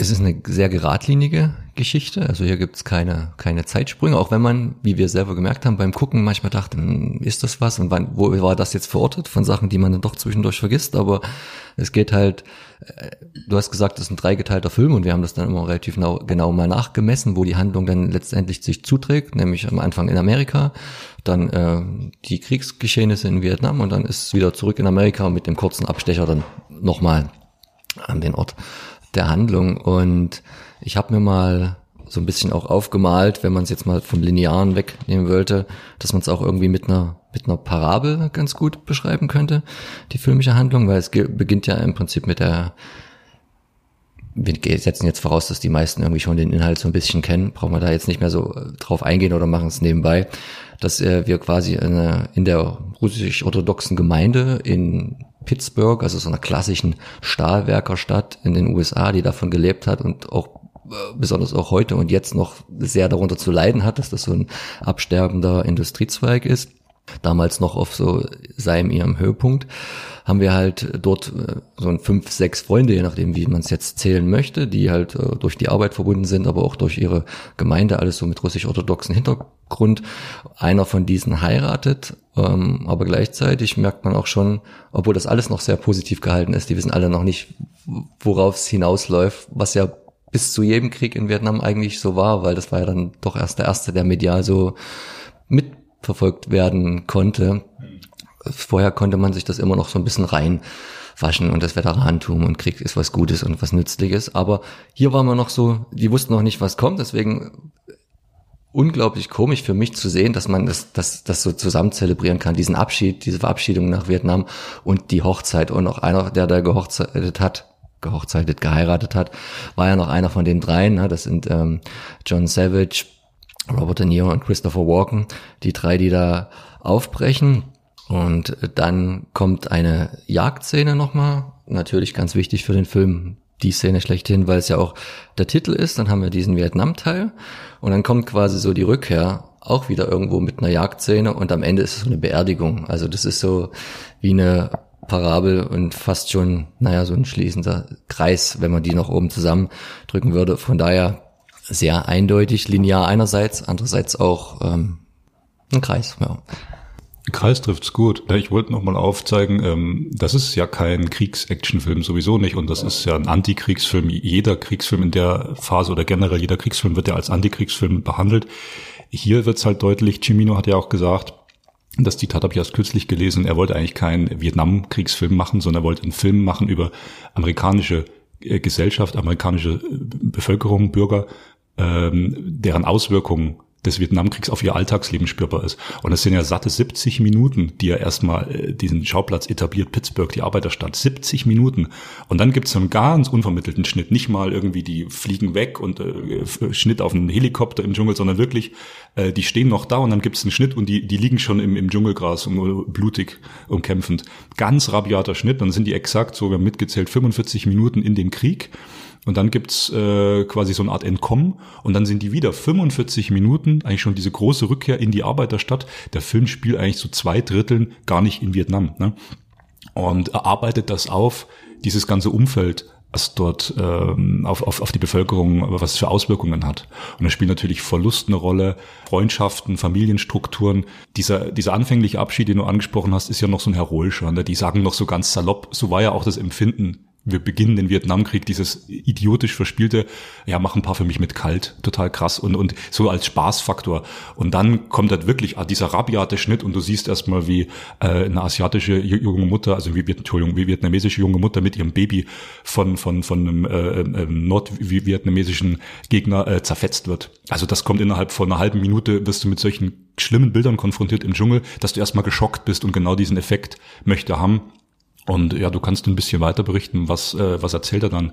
Die Freunde sind dann noch eigentlich zusammengepfercht, also sind noch zusammen, verlieren sich dann aber mit der Zeit und dann kommt dieser erst, diese erste Schlüsselszene, dieses, dieses Roulette. Ne? Genau, also die, wo das bei Vietnam einsetzt, sehen wir erstmal nur von den uns bekannten Figuren Robert De Niros Part, ähm, Michael, der erwacht, um ihm herum alles tot und dann die von dir geschilderte Szene, nachdem noch so eine Handgranate in so einen mit Menschen voll besetzten Tarnraum geworfen wurde. Und ihm kommt dann aber irgendwie Hilfe zu eilen, nachdem er dann auch, auch mit einem Flammenmäher ähnlich grausame äh, Sachen macht, nur in die andere, Flammenmäher, äh, Flammenwerfer, ähnlich grausame Sachen macht, nur in die andere Richtung. Und dann sind die drei, die sich da doch sehr überraschend wieder auf, über den Weg zu laufen scheinen, wieder zusammen. Und dann sieht man aber, wie, wie das Unheil, auch sehr schön inszeniert und gefilmt, nur sehr dezent, äh, sie sind da, haben das Dorf eigentlich vermeintlich unter Kontrolle, aber man sieht dann so, so einen Hang, ganz viele, so einen ganzen Trupp, äh, Bataillon, ich kenne mich in der Kriegssprache schlecht aus, runterkommt. Und da schwant einem schon Böses, ohne dass er das da direkt ausführt in der Szene. Aber im nächsten Moment schneidet die Szene dann um und dann hat man dann schon dieses, das, was einem, glaube ich, am prägendsten im Gedanken bleibt von dem Film, diese Szene, wo dann am am, äh, an diesem Fluss, ich weiß gar nicht, äh, Saigon River, die diese kleine Vorposten ist, wo die Gefangenen, die amerikanischen und die südvietnamesischen GIs da in diesen Wasserkäfigen gehalten werden und die nordvietnamesischen Soldaten sich dann einen Spaß draus machen, einen nach dem anderen beim äh, russisch Roulette zu verheizen und darauf dann setzen. Und das ist natürlich eine, das habe ich selber gemerkt, wie, wie, wie sehr wie auch gut das hervorgerufen ist mit diesen langsamen 70 Minuten vorher und dann kommt dieser Kontrast, wie der Puls und, und auch so die Aufmerksamkeit extrem hoch geht und auch, auch schon nur beim Gucken, obwohl man nicht dabei ist, so dieses eigene, naja, ich will es jetzt nicht überdramatisierend, Überlebensinstinkt da angeht, aber das ist schon so, da passiert mit einem was und das ist natürlich höchst beabsichtigt auch vom Regisseur. Das Körperliche kann man schon so sagen, das ist affektiv, das berührt dich ganz stark und so sollte das auch diese Wirkung sein. Du wirst halt in dieses, in diese Höllenszenario mit hinein geschmissen. Also ich finde mit umständlicher deutscher Titel, aber er passt schon irgendwie auch. Es ist auch ein eingängiger deutscher Titel, der schon Berühmtheit erlangt hat, die durch die Hölle gehen. Diese, diese Flammen- und Feuersprache beginnt ja schon am Anfang in diesem Stahlwerk, wo du ähm, Schweißbrenner und, und Feuerglut siehst, also bei ihrer üblichen harten Arbeit. Und dann gibt's diese, diesen Flammenwerfer-Szene mit Robert De Niro im Dschungel, also auch wieder Feuer. Das zieht sich auch so dieses Feuer, Blut, ähm, Todesbilder, das zieht sich auch so durch den ganzen Film. Aber trotzdem muss ich mal sagen, das ist ja hier auch kein äh, rasanter Kriegs-Action-Film, sondern das ist eigentlich relativ ruhig die ganze Zeit. Und wie du gesagt hast, dieser Kontrast, der, der macht's eben aus. Und wir wollten noch am Anfang vielleicht noch sagen, ähm, Cimino ist jemand, der äh, besonders Wert drauf legt, auf diesen äh, Immigrationshintergrund der USA. Das ist nicht jetzt einseitig, wir hatten das vorhin diskutiert, ähm, so typisch die, die italienischen Einwanderer oder die britischen Einwanderer, sondern bei ihm sind verstärkt osteuropäische Einwanderer spielen eine Rolle. Und äh, wie du sagst, diese russisch-orthodoxe Hochzeit, gibt es ja auch eine Szene später, wo Christopher Walken im Lazarett gefragt wird, wie heißen sie? Und ich sage jetzt einfach, er heißt äh, letztens hat man den Komponisten, er hieß jetzt anders, äh, Stostakovic, und dann fragt der andere, was ist das für ein Name? Und dann bewusst kurze Pause und sagt, das ist amerikanischer Name. Ja, also äh, es hatte auch ein Heaven's Gate, wo äh, quasi die eigentlich bösen äh, britischen und und äh, ja, äh, britischen Einwanderer, die das schon etabliert haben, Jagd auf die osteuropäischen weißen Einwanderer machen, also jenseits der Natives, sondern dieser innere Krieg, dass eigentlich die osteuropäische Einwanderungsgeschichte immer so ein bisschen weggeblendet wurde. Und es kommt bei ihm in Deer Hunter, so mit diesem, mit der Tradition, mit diesem, mit diesem soziokulturellen Hintergrund und bei Heavens geht sehr stark raus, dass er diesen Melting Pot, diese, diese Vielfalt, kulturelle Vielfalt eben darstellen will. Und dafür nimmt er sich sehr viel Zeit, eben in den ersten 70 Minuten, dieses normale Leben darzustellen, was die so machen. Und das schweißt uns natürlich an die Figuren ran. Wir, wir lernen die alle ganz ausführlich kennen. Wir wissen, wer, wer Nick ist, wir wissen, wer Steve ist, der, der Bräutigam, ähm, dann der von John Cazale gespielte, ähm, so, so ein bisschen Taugenichts, der immer Blödsinn macht. Und dann auch dieser entscheidende Twist zwischen der Figur von, von John Cazale und Robert De Niro, äh, wo Robert De Niro ihn auch so psychologisch ein bisschen fertig macht, weil er der absolute Loser ist. Eigentlich sind sie ja Freunde, aber auch diese, diese inneren Spannungen schon zwischen den Freunden. Und die bleiben ja bis zum Schluss wichtig in dem Film. Genau, bei der, bei der Hochzeit, bei der russischen, wo man ja auch ein total coole Mischung findet, wie es ja eigentlich auch sein sollte, dass das halt alles mit diesen russischen Wurzeln und mit den spezifischen Tänzen und dann saufen die alle viel, was jetzt nicht russisch spezifisches ist, aber vielleicht auch eher für die für die Zeit, aber und die Namen und die Art der Zeremonie bei der Hochzeit und dann trotzdem alles unter diesem äh, Serving God and Country Proudly Banner und mit äh, wo es dann trotzdem alle vielleicht auch unterschiedlicher Herkunft, aber trotzdem geht's halt für die eine Sache, wie gut die jetzt am Ende ist oder nicht, das muss jeder selber für sich beurteilen, in diesen Krieg. Und so positiv natürlich aber auch die Hochzeitsszene, jetzt springen wir doch ein bisschen in der Geschichte inszeniert war, gibt's da schon auch immer so paar kleine Punkte auf so ein böses Foreshadowing. Ich meine, jeder von uns rückblickend weiß, dass, dass, dass da nichts Gutes auf sie gewartet hat, aber in dem Film wissen die es ja noch nicht. Und, aber er baut so geschickt Sachen ein, wenn dann so ein Vietnam-Veteran oder ein Kriegsveteran in Uniform reinkommt und die sind schon alle sehr betrunken und euphorisiert von dem, was sie da vor sich haben und wollen mit ihm anstoßen und wollen ihn zu irgendwas befragen und er lehnt das total ab und zeigt damit eigentlich schon, ohne dass er irgendwas sagt, seine Anti-Haltung gegen den Krieg, weil er die Erfahrung schon gemacht hat, die die später machen werden. Und das kleine subtilere Gimmick ist noch, man muss bei dieser russischen Hochzeit zusammen aus so einem Doppelkelch trinken. Und da sagte halt auch noch vorher der Priester, der die weiht, ja, und wenn ihr es schafft, da nichts zu verkleckern, äh, heißt es, dass ihr immer Glück haben werdet und ein glückliches Leben. Und was aber keiner merkt, was die Kamera aber einfängt, ist, dass sie sich ihr Hochzeitskleid dabei voll matzt. Und das ist natürlich auch schon so eine traurige Vorschau auf das, was, was ihr oder ihr Mann da passiert und gleichzeitig, obwohl wir dazu erst später kommen wollten, auch noch ein schöner Special-Effekt, ähm, der nicht funktioniert hat, weil das sollte eigentlich rein mit Preparation passieren und am Ende ging das nicht mit diesem präparierten ähm, Kelch zum Trinken. Deswegen hat Cimino, glaube ich, höchstpersönlich in der Szene diesen Tropfen da auf das ähm, Hochzeitskleid fallen lassen und dann so so geschnitten, dass es äh, am Ende keiner gemerkt hat. Und auch äh, im Film habe ich extra drauf geguckt, weil ich das wusste, ich habe es vorher gelesen, hat das auch keiner keiner gesehen. Also das war ja so eine dunkle Bedrohung und nicht so alle dann, oh Gott. Ne? Ja, ein kleines bisschen zurückgesprungen sind wir, um zu verdeutlichen, was für eine äh, Wichtigkeit auch diese intensive Anfangsszene eben hat. Also das, ich muss auch jetzt mal ehrlich gestehen, ich bin da mal offen, ich habe den Film mit 14 gesehen. Äh, damals hat ja jeder gesagt, als unsere Filmleidenschaft losging, das ist so ein Film, den musst du sehen. Oder vielleicht war ich 16, ist egal, auf DVD ausgeliehen, bei der Stadtbücherei Regensburg bestimmt noch damals und habe mir den Film angeschaut und ich muss auch zugeben, ähm, das war für mich mühsam als als 15, 16-Jähriger, weil ich mich ja mit solchen epischen Dramen erstmal äh, äh, sozialisieren musste. Jetzt als Erwachsener entfaltet so ein Film immer mehr Reife. Also diese ruhigen Passagen, diese Erzählung, da passiert ganz viel bei mir jetzt. Ich beobachte, wie die spielen, da, da passiert ganz viel, ja, auch wenn es unterschwellig ist und so. Das hat mich eben als Jugendlicher natürlich äh, auch gewisserweise auch ermüdet, weil ich noch nicht dieses, diese Durchhaltekraft hatte.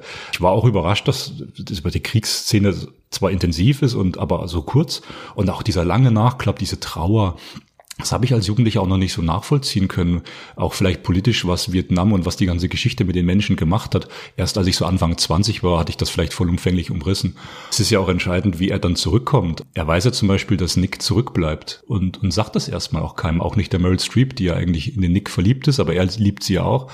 Und er verschweigt ja auch einiges. Und das fand ich auch sehr interessant, diese zweite, dreiviertel Stunde wieder zurück, wo er eigentlich zurück in die Gesellschaft will, aber nicht kann.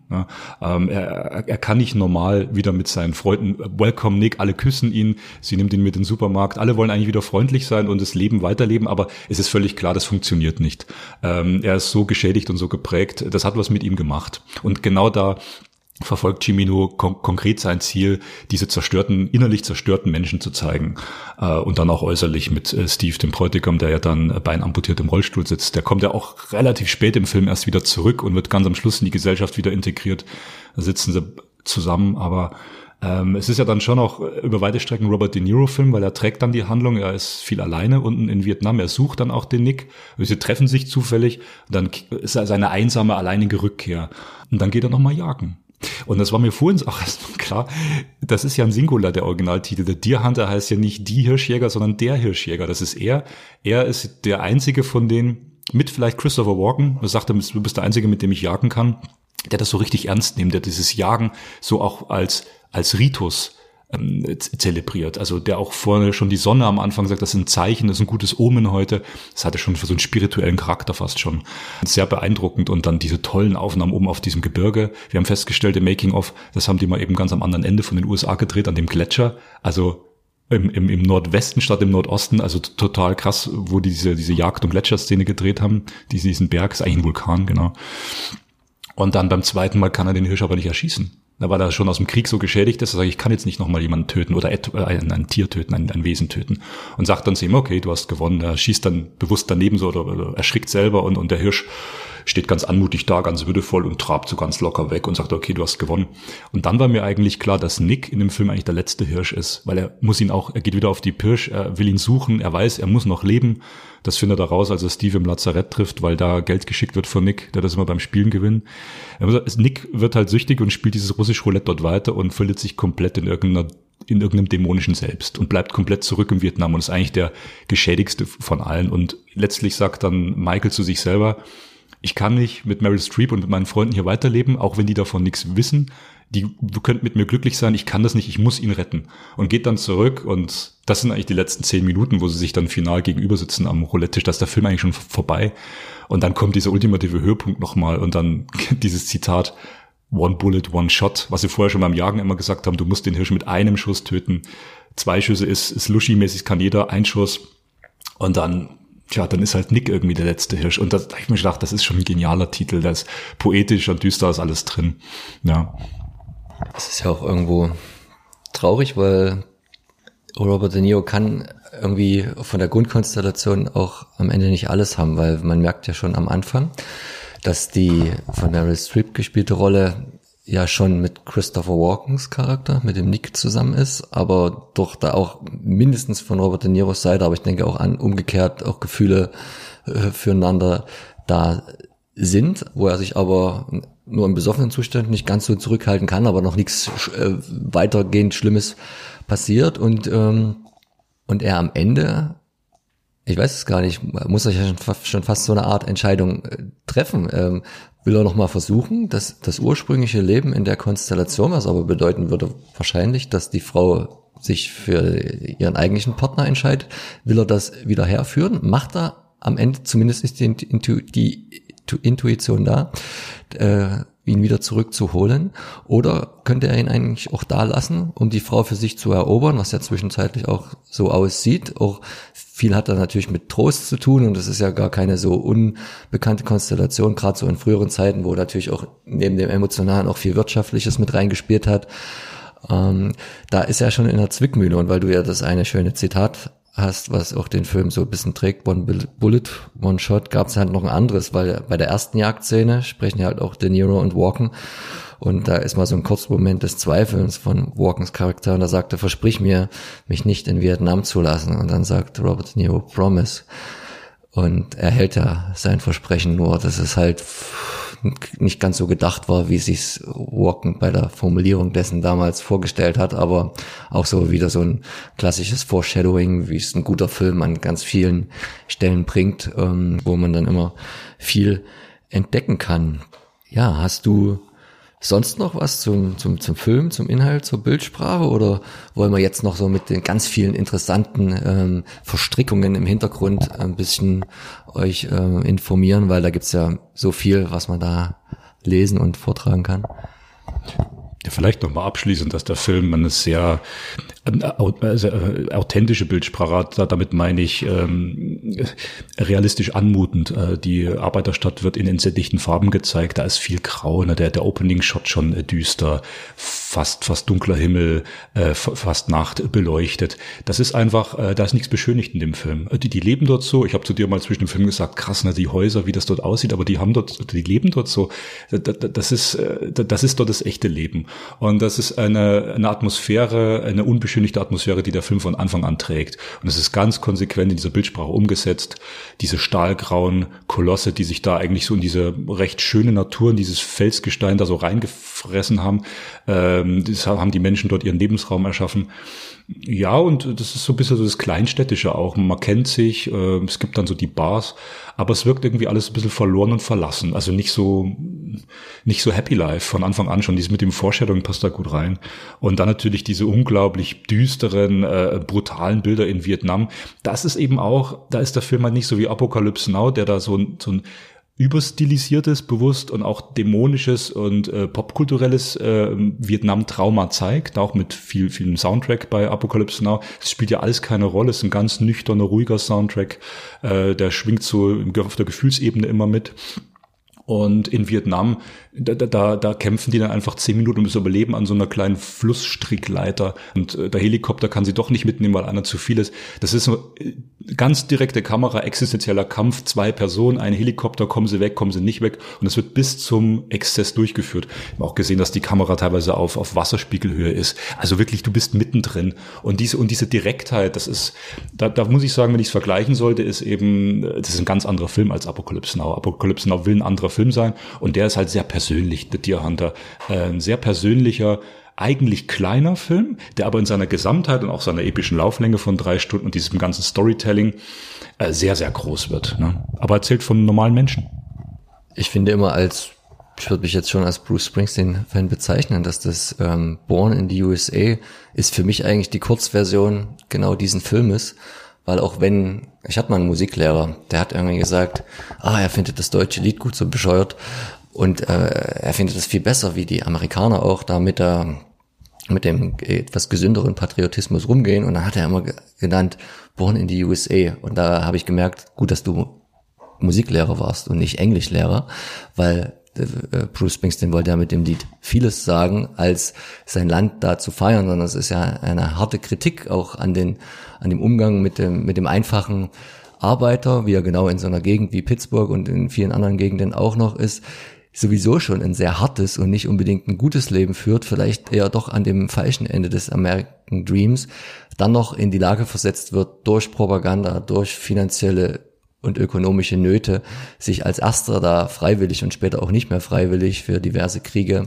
zu melden, die einem auch noch durch Propaganda sehr schmackhaft gemacht werden und äh, bei vorherigen Kriegen, dadurch, dass sie noch nicht medial so begleitet waren, auch noch keiner so richtig genau wusste, was da eigentlich passiert war. Und die Veteranen hat man auch immer wegge weggesperrt und die waren so lange gut, wie sie gekämpft haben, aber danach hat man sie immer so ein bisschen gefeiert, aber so richtig auseinandersetzen wollte man sich mit ihnen auch nicht. Dann ist man nach Vietnam gekommen, ist aus allen, aus allen Wolken gefallen. Es hat einen kaputt gemacht, sowohl physisch als auch psychisch. Wenn man das Glück hatte, zurückzukommen, war man dann in dieser Gesellschaft der Aussätzige, und das hat man ja Robert De Niros Charakter auch sehr gut angemerkt, dass einerseits er sich selber gar nicht mehr so heimisch gefühlt hat, Vielleicht sage ich aber auch ganz ehrlich, hätte er da ab und zu mal die Uniform auch ausziehen sollen. Aber er hat sich natürlich dadurch definiert ein paar Jahre lang und dann fällt es halt auch schwer, in das äh, normale Leben zurückzukommen. Und andererseits war man dann natürlich auch gerade in den 60ern und 70ern in eine Zeit reingekommen, wo es nicht mehr für jeden in Amerika schön war, ähm, äh, oder gut war, was die dort gemacht haben in Vietnam und ein Soldat nicht mehr grundsätzlich als als was Gutes, als was äh, zu erstrebendes anzusehen war und dass man da ausgestoßener war und natürlich hat es auch in die Propaganda nicht so richtig reingepasst, zu sagen, was da eigentlich Phase ist, was Menschen töten bedeutet und äh, ob nur jetzt Krieg ein sinnvoll geführter ist oder nicht, ist immer zweitens, aber die Mittel heiligen dann doch selten den Zweck. Und das finde ich ganz gut. Ähm, da erinnert mich tatsächlich immer Born in the USA von Bruce Springsteen, was er ursprünglich tatsächlich auch mal für einen anderen Kriegsfilm schreiben sollte, dann aber selber verwendet hat, doch immer mehr an The Deer Hunter. Und über diesen bloßen Kampfesaspekt hinaus, was passiert eigentlich mit dem Menschen, was macht Krieg. Ne? Man kann jetzt sagen, dass in Deer Hunter eben auf sehr persönlicher Ebene dieser, dieser innere Kampf einfach äh, formuliert wird. Ähm, die Amerikaner, die sich in diesem absurden Krieg verirrt haben, äh, die meinten da noch äh, irgendwas lenken und regeln zu können und das einfach äh, reflektiert, wie die, wie, wie sie ihre eigenen Mitbürger, die Amerikaner, die jungen Männer in irgendeinen Krieg geschickt haben, der überhaupt keinen Sinn macht. Also kein Krieg macht Sinn, versteht mich nicht falsch natürlich, aber, aber das war ja so ein sinnloseste Krieg überhaupt. Und äh, die dann einfach sich selber kaputt gemacht haben. Also wie Vietnam war eigentlich so dieses Spiegelbild, wir, wir müssen überall irgendwie mitmischen, wir müssen alles mitentscheiden, mitregeln und machen uns eigentlich nur selber kaputt. Und das reflektiert der Film. Die kommen zurück und sind einfach alle nur kaputt und äh, kommen mit dem Leben eigentlich nicht mehr klar und wissen gar nicht mehr, wo ihr Zuhause ist. Und bei, bei ähm, Robert De Niro's Charakter ist es irgendwie das mit der Uniform, da weiß man immer nie, will er jetzt eigentlich zu Hause bleiben?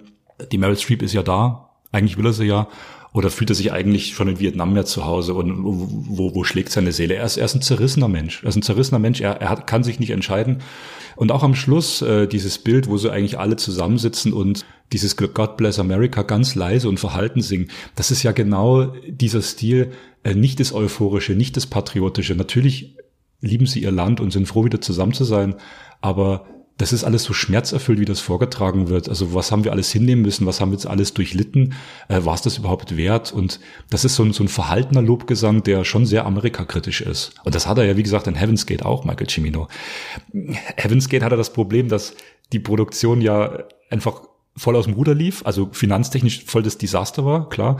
Und dann aber auch äh, dieses Amerika-kritische von, von, von den Gründerjahren, aber späten Gründerjahren Amerikas und etablierten äh, Amerika eigentlich die Leute vielleicht doch was anderes sehen wollten, ein bisschen was Heroischeres.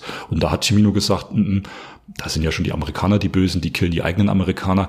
Äh, so ein ganz äh, desillusionierter Blick auf die Welt. Und da war er seinerzeit vielleicht dann doch irgendwo doch wieder voraus.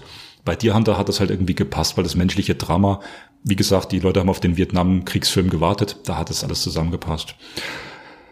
Kommen wir zum Background vielleicht. Also guckt euch den Film an, ist jetzt übrigens erschienen, nochmals erschienen vor wenigen Monaten in einer neuen Restauration. Da möchte ich noch kurz sagen, es gab 2010 schon mal eine Blu-ray, die hatte schon ein sehr gutes Bild. Also die Blu-ray war schon ordentlich über zehn Jahre und jetzt haben sie eben nochmal restauriert. Das machen sie ja manchmal zum Jubiläum. Wobei ich jetzt gerade überlege, wann bei dem jetzt hätte das Jubiläum sein sollen. 78, können wir nochmal rätseln.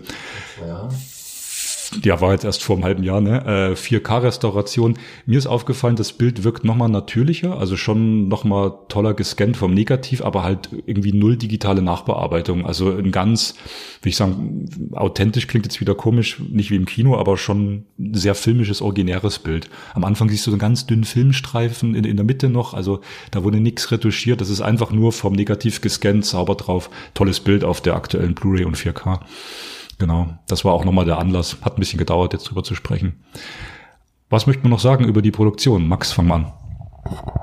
Ich nehme jetzt mal den, den Benediktschen Part ein, bezogen auf die Action, dass man vieles in dem Film auch hat, was man heute auch aufgrund versicherungstechnischer Gründe und weil man ja die Möglichkeiten hätte, so CGI gar nicht mehr so drehen würde und so, so kurz zum Beispiel die Vietnam-Szene eigentlich auch ist und so wenig Action, sie hat, so gut ist das und so klassisch handgemacht am Ende gemacht und das, da ist halt auch, wenn man, man weiß es nicht immer, aber so viel Method Acting auch in dem Film drin und gerade Walken und vor allen Dingen natürlich De Niro sind ja, ich, ich will jetzt nicht die Begründer dieser Schule nennen, mit Sicherheit nicht, aber sehr dolle Verfechter. Da hat irgendwie niemand sich ein Fettsuit umgeschnallt oder wie auch immer, sondern wenn ich es gelesen habe, hat Christopher Walken, um sich dann halt auch in die richtige Physiognomie zu hungern, da irgendwie nur Wasser, Reis und Bananen gegessen und die haben ihre Stunts. Es gibt so eine schöne Szene, wo die gerettet werden auf so einer eigentlich schon zerstörten Brücke, nachdem sie im Fluss entkommen konnten und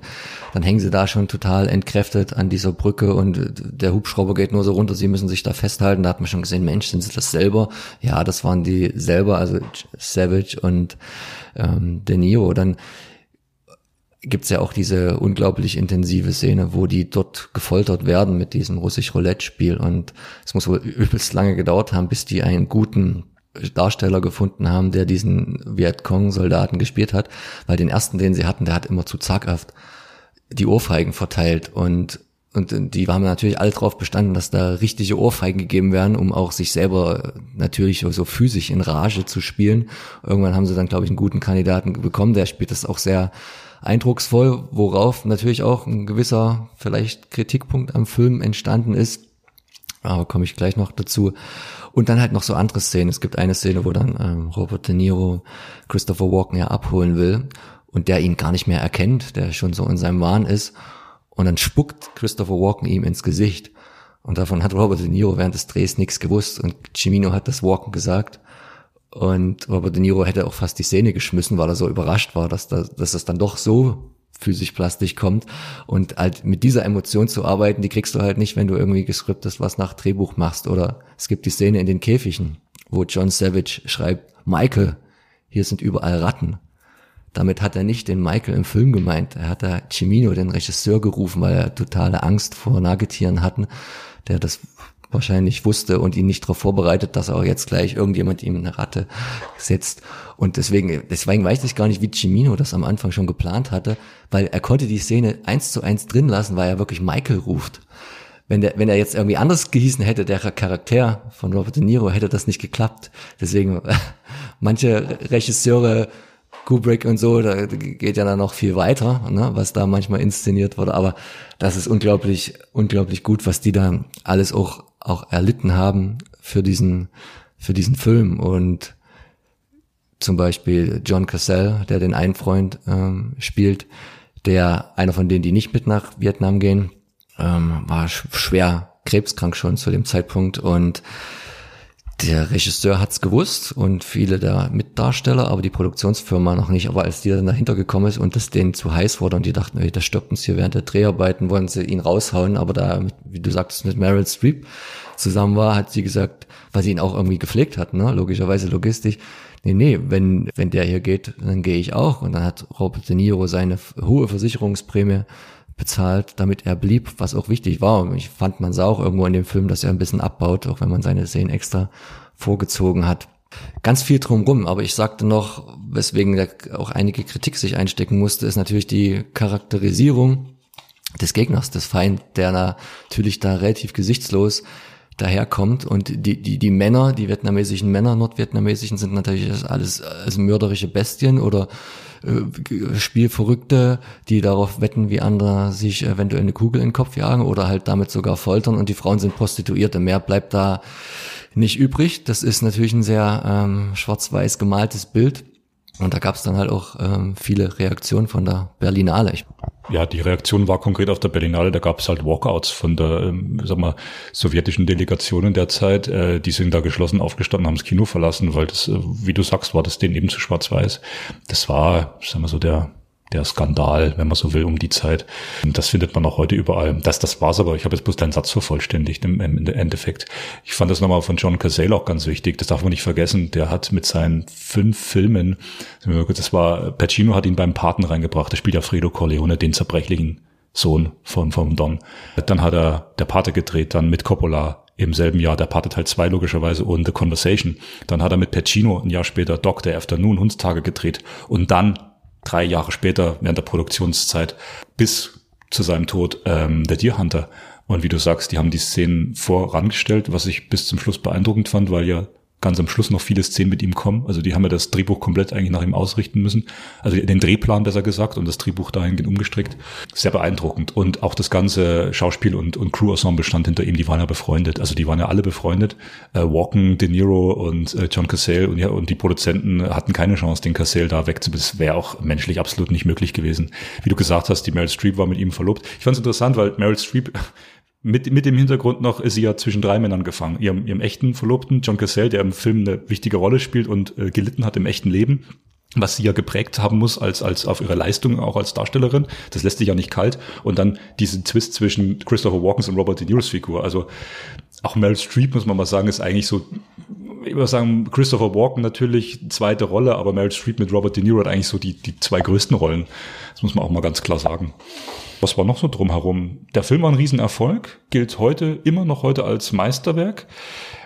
Ich kann jedem nur raten, der Heaven's Gate noch nicht gesehen hat, guckt euch auch mal Heaven's Gate an, das ist auch ein Meisterwerk. Der hat einfach nur noch eine viel schwierige Produktionsgeschichte und gilt halt so ein bisschen als schwieriger Film, aber wenn man den Film einfach mal für sich anschaut, ist der Film gerade in seiner Langfassung, diesem, diesem Director's Cut mit 220 Minuten, ist auch schon epochales Meisterwerk.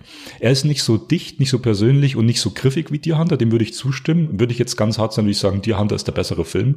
Aber ich mag äh, Heaven's Gate sehr gerne und äh, das ist auch ein sensationeller Film, den sollte man mal gesehen haben. Ja. Jetzt fällt wieder Benedikt zum Abschluss, weil du hast gesagt, der Film war erfolgreich und ich, muss ja auch immer vorsichtig sein, weil man weiß nie, wer da bei IMDb welchen Fakt da reingeschrieben hat und wo er herkommt. Meistens ist es ja dann doch irgendwie von äh, Audiokommentaren, aber ich habe auch gelesen, dass was Christopher Walkens Gage gewesen sein soll. Und da bin ich ja schon fast vom Stuhl gefallen, weil er hat eine Erhöhung der Gage gekriegt während des Films. Und aber da, entweder habe ich das pro Tag überlesen oder er war damals noch nicht so die große Nummer, stand von 17.000 auf 25.000 Dollar. Und das kann ich irgendwie kaum glauben. Ich meine, Cimino, der Film hat schon ein bisschen Geld gekostet, aber ich kann mir auch vorstellen, es war ja auch irgendwo mehr wert damals.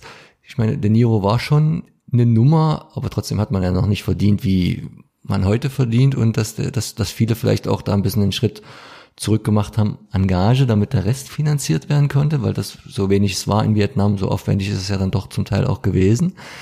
Aber das hat mich schon gewundert und dem müsste man mal, mal nachgehen, ob das da hier so eine Riesendiskrepanz gewesen ist oder ob die alle für so wenig Geld gespielt haben, weil es ein Herzensprojekt war und sagen wir es mal so, Christopher Walken hat dann den, den Oscar bekommen. Ich hoffe, das hat äh, karrieremäßig dann auch ein bisschen entschädigt. Äh, Meryl Streep wurde nur aufgrund dieser Rolle, habe ich gelesen, von Dustin Hoffmann dann extra für Kramer vs. Kramer besetzt, hat ihren ersten von drei Oscars bekommen. Na, da kam ja dann noch zwei nach. Robert De Niro war zwei Jahre später dann dran. Also das war, wenn sie nicht schon in dem Moment groß waren, war das dann ein gutes Sprungbrett äh, für die meisten der Beteiligten gewesen. Oder halt ein guter, trauriger, positiver, guter Abschluss der Karriere und des, des Lebens. Genau. Ja, ich denke, wir haben filmverrückt, wie wir sind, die Zeit sehr gut genutzt und das Wetter ist auch äh, passend zum Film ein bisschen schwankend und äh, auch die, die Stimmung hat sich dem so etwas angepasst.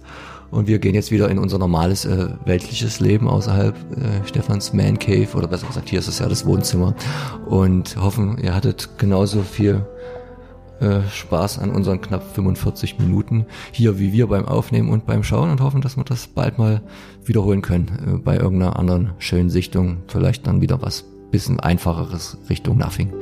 Macht's gut.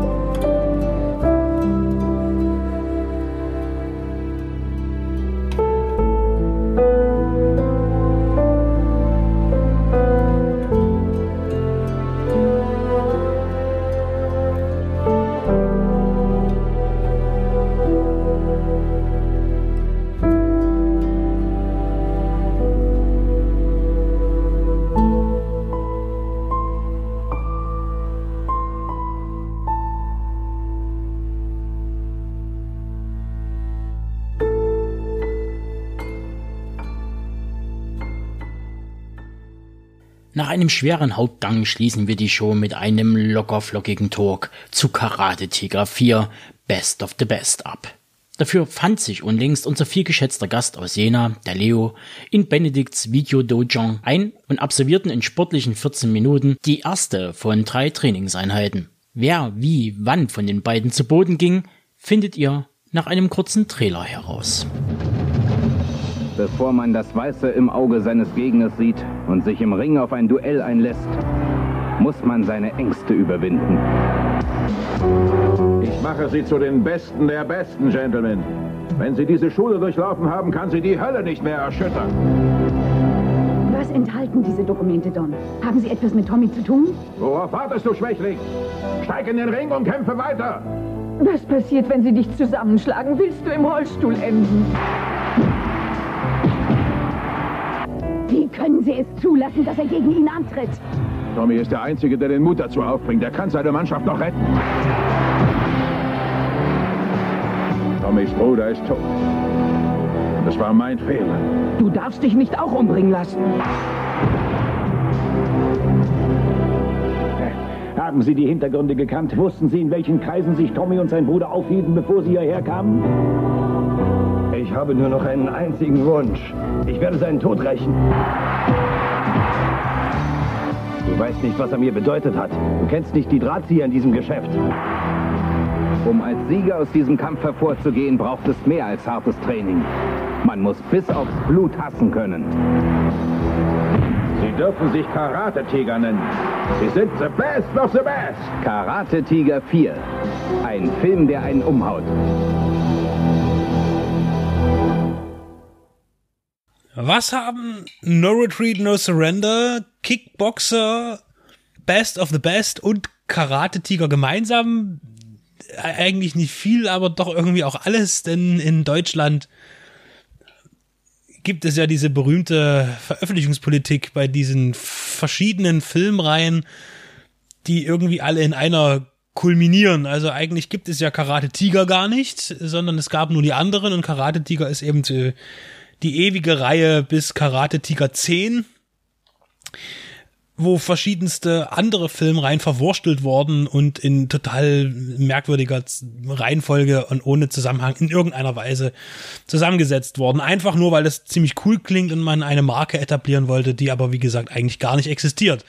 Da sind wir ähnlich wie bei Power Man 1 bis 3 bei Jackie Chan, wo drei völlig äh, verschiedene Filme zu einer Reihe zusammengesponnen werden auf dem deutschen Verleihmarkt. Das ist jetzt nichts Ungewöhnliches und man kann hier in diesem Dschungel auch äh, verloren gehen. Aber wir konzentrieren uns heute auf Karate Tiger 4, der wiederum der Start der Filmreihe Best of the Best ist, der vier Teile umfasst. Und der ist ja angelegt als Kampfsport Film klassischer Natur, möchte ich sagen.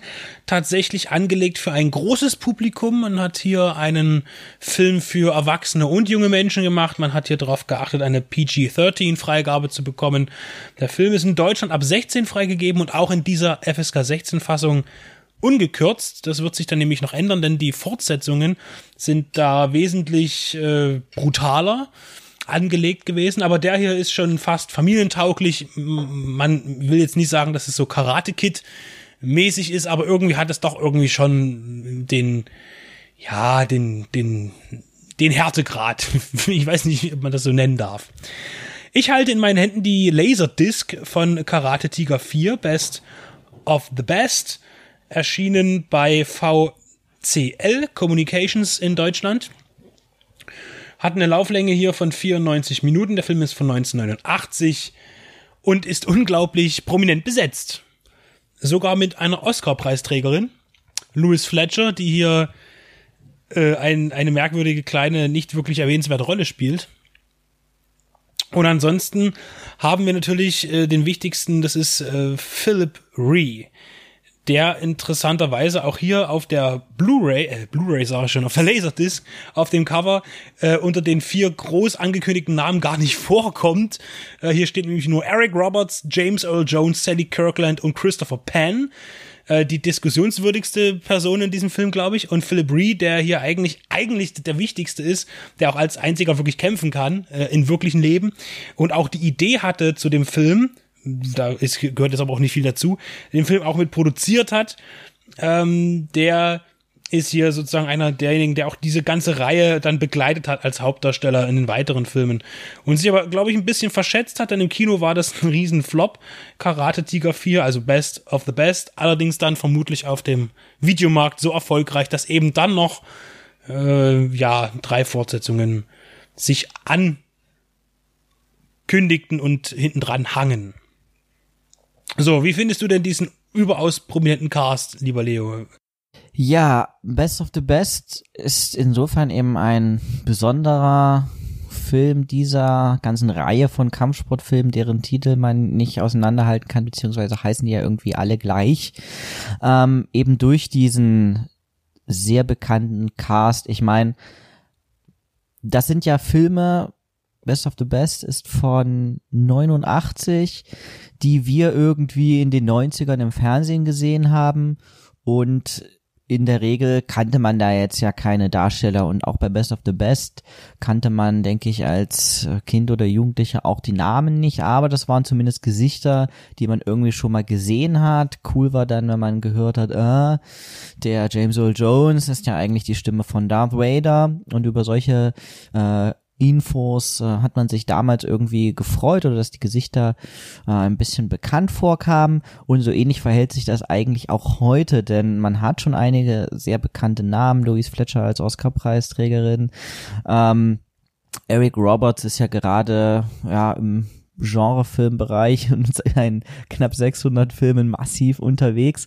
Aber auch hier äh, glänzen sie oder verbindet man sie auch nicht unbedingt mit, in diesem Film nicht mit Schauspielkunst, sondern auch hier ist es eher so, ja, das ist ja ganz nett, dass da jemand mitspielt, den man irgendwie auch schon mal gesehen hat. Also der, dadurch schafft der Film, und das ist wahrscheinlich auch so sein, eines seiner großen Pluspunkte, so eine irgendwie wohlige Atmosphäre. Man hat das Gefühl, es sind irgendwie mh, mm, einige dabei, die man irgendwie schon mal gesehen hat und äh, nicht irgendwie nur No-Names. Aber leider kann in diesem Film auch keiner so richtig spielen, aber ist das denn deren Schuld eigentlich?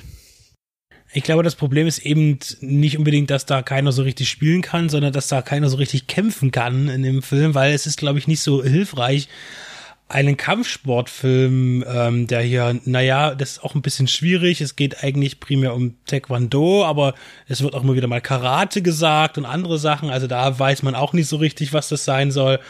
Ähm, und es ist jetzt auch kein MMA oder irgendwas, ja, aber das ist halt ein bisschen schwierig äh, das aber das natürlich dann niemand kann so richtig. Also es bringt nichts, eben einen Christopher Penn da hinzustellen, der schon äh, dran war, sich eine gute Fettschürze zuzulegen zu dem Zeitpunkt, den da hinzustellen und ihn als einen der besten Kämpfer der, der USA äh, im Karate oder im, im, im Taekwondo zu präsentieren. Denn hier gehen wir jetzt mal ganz kurz auf die Story ein.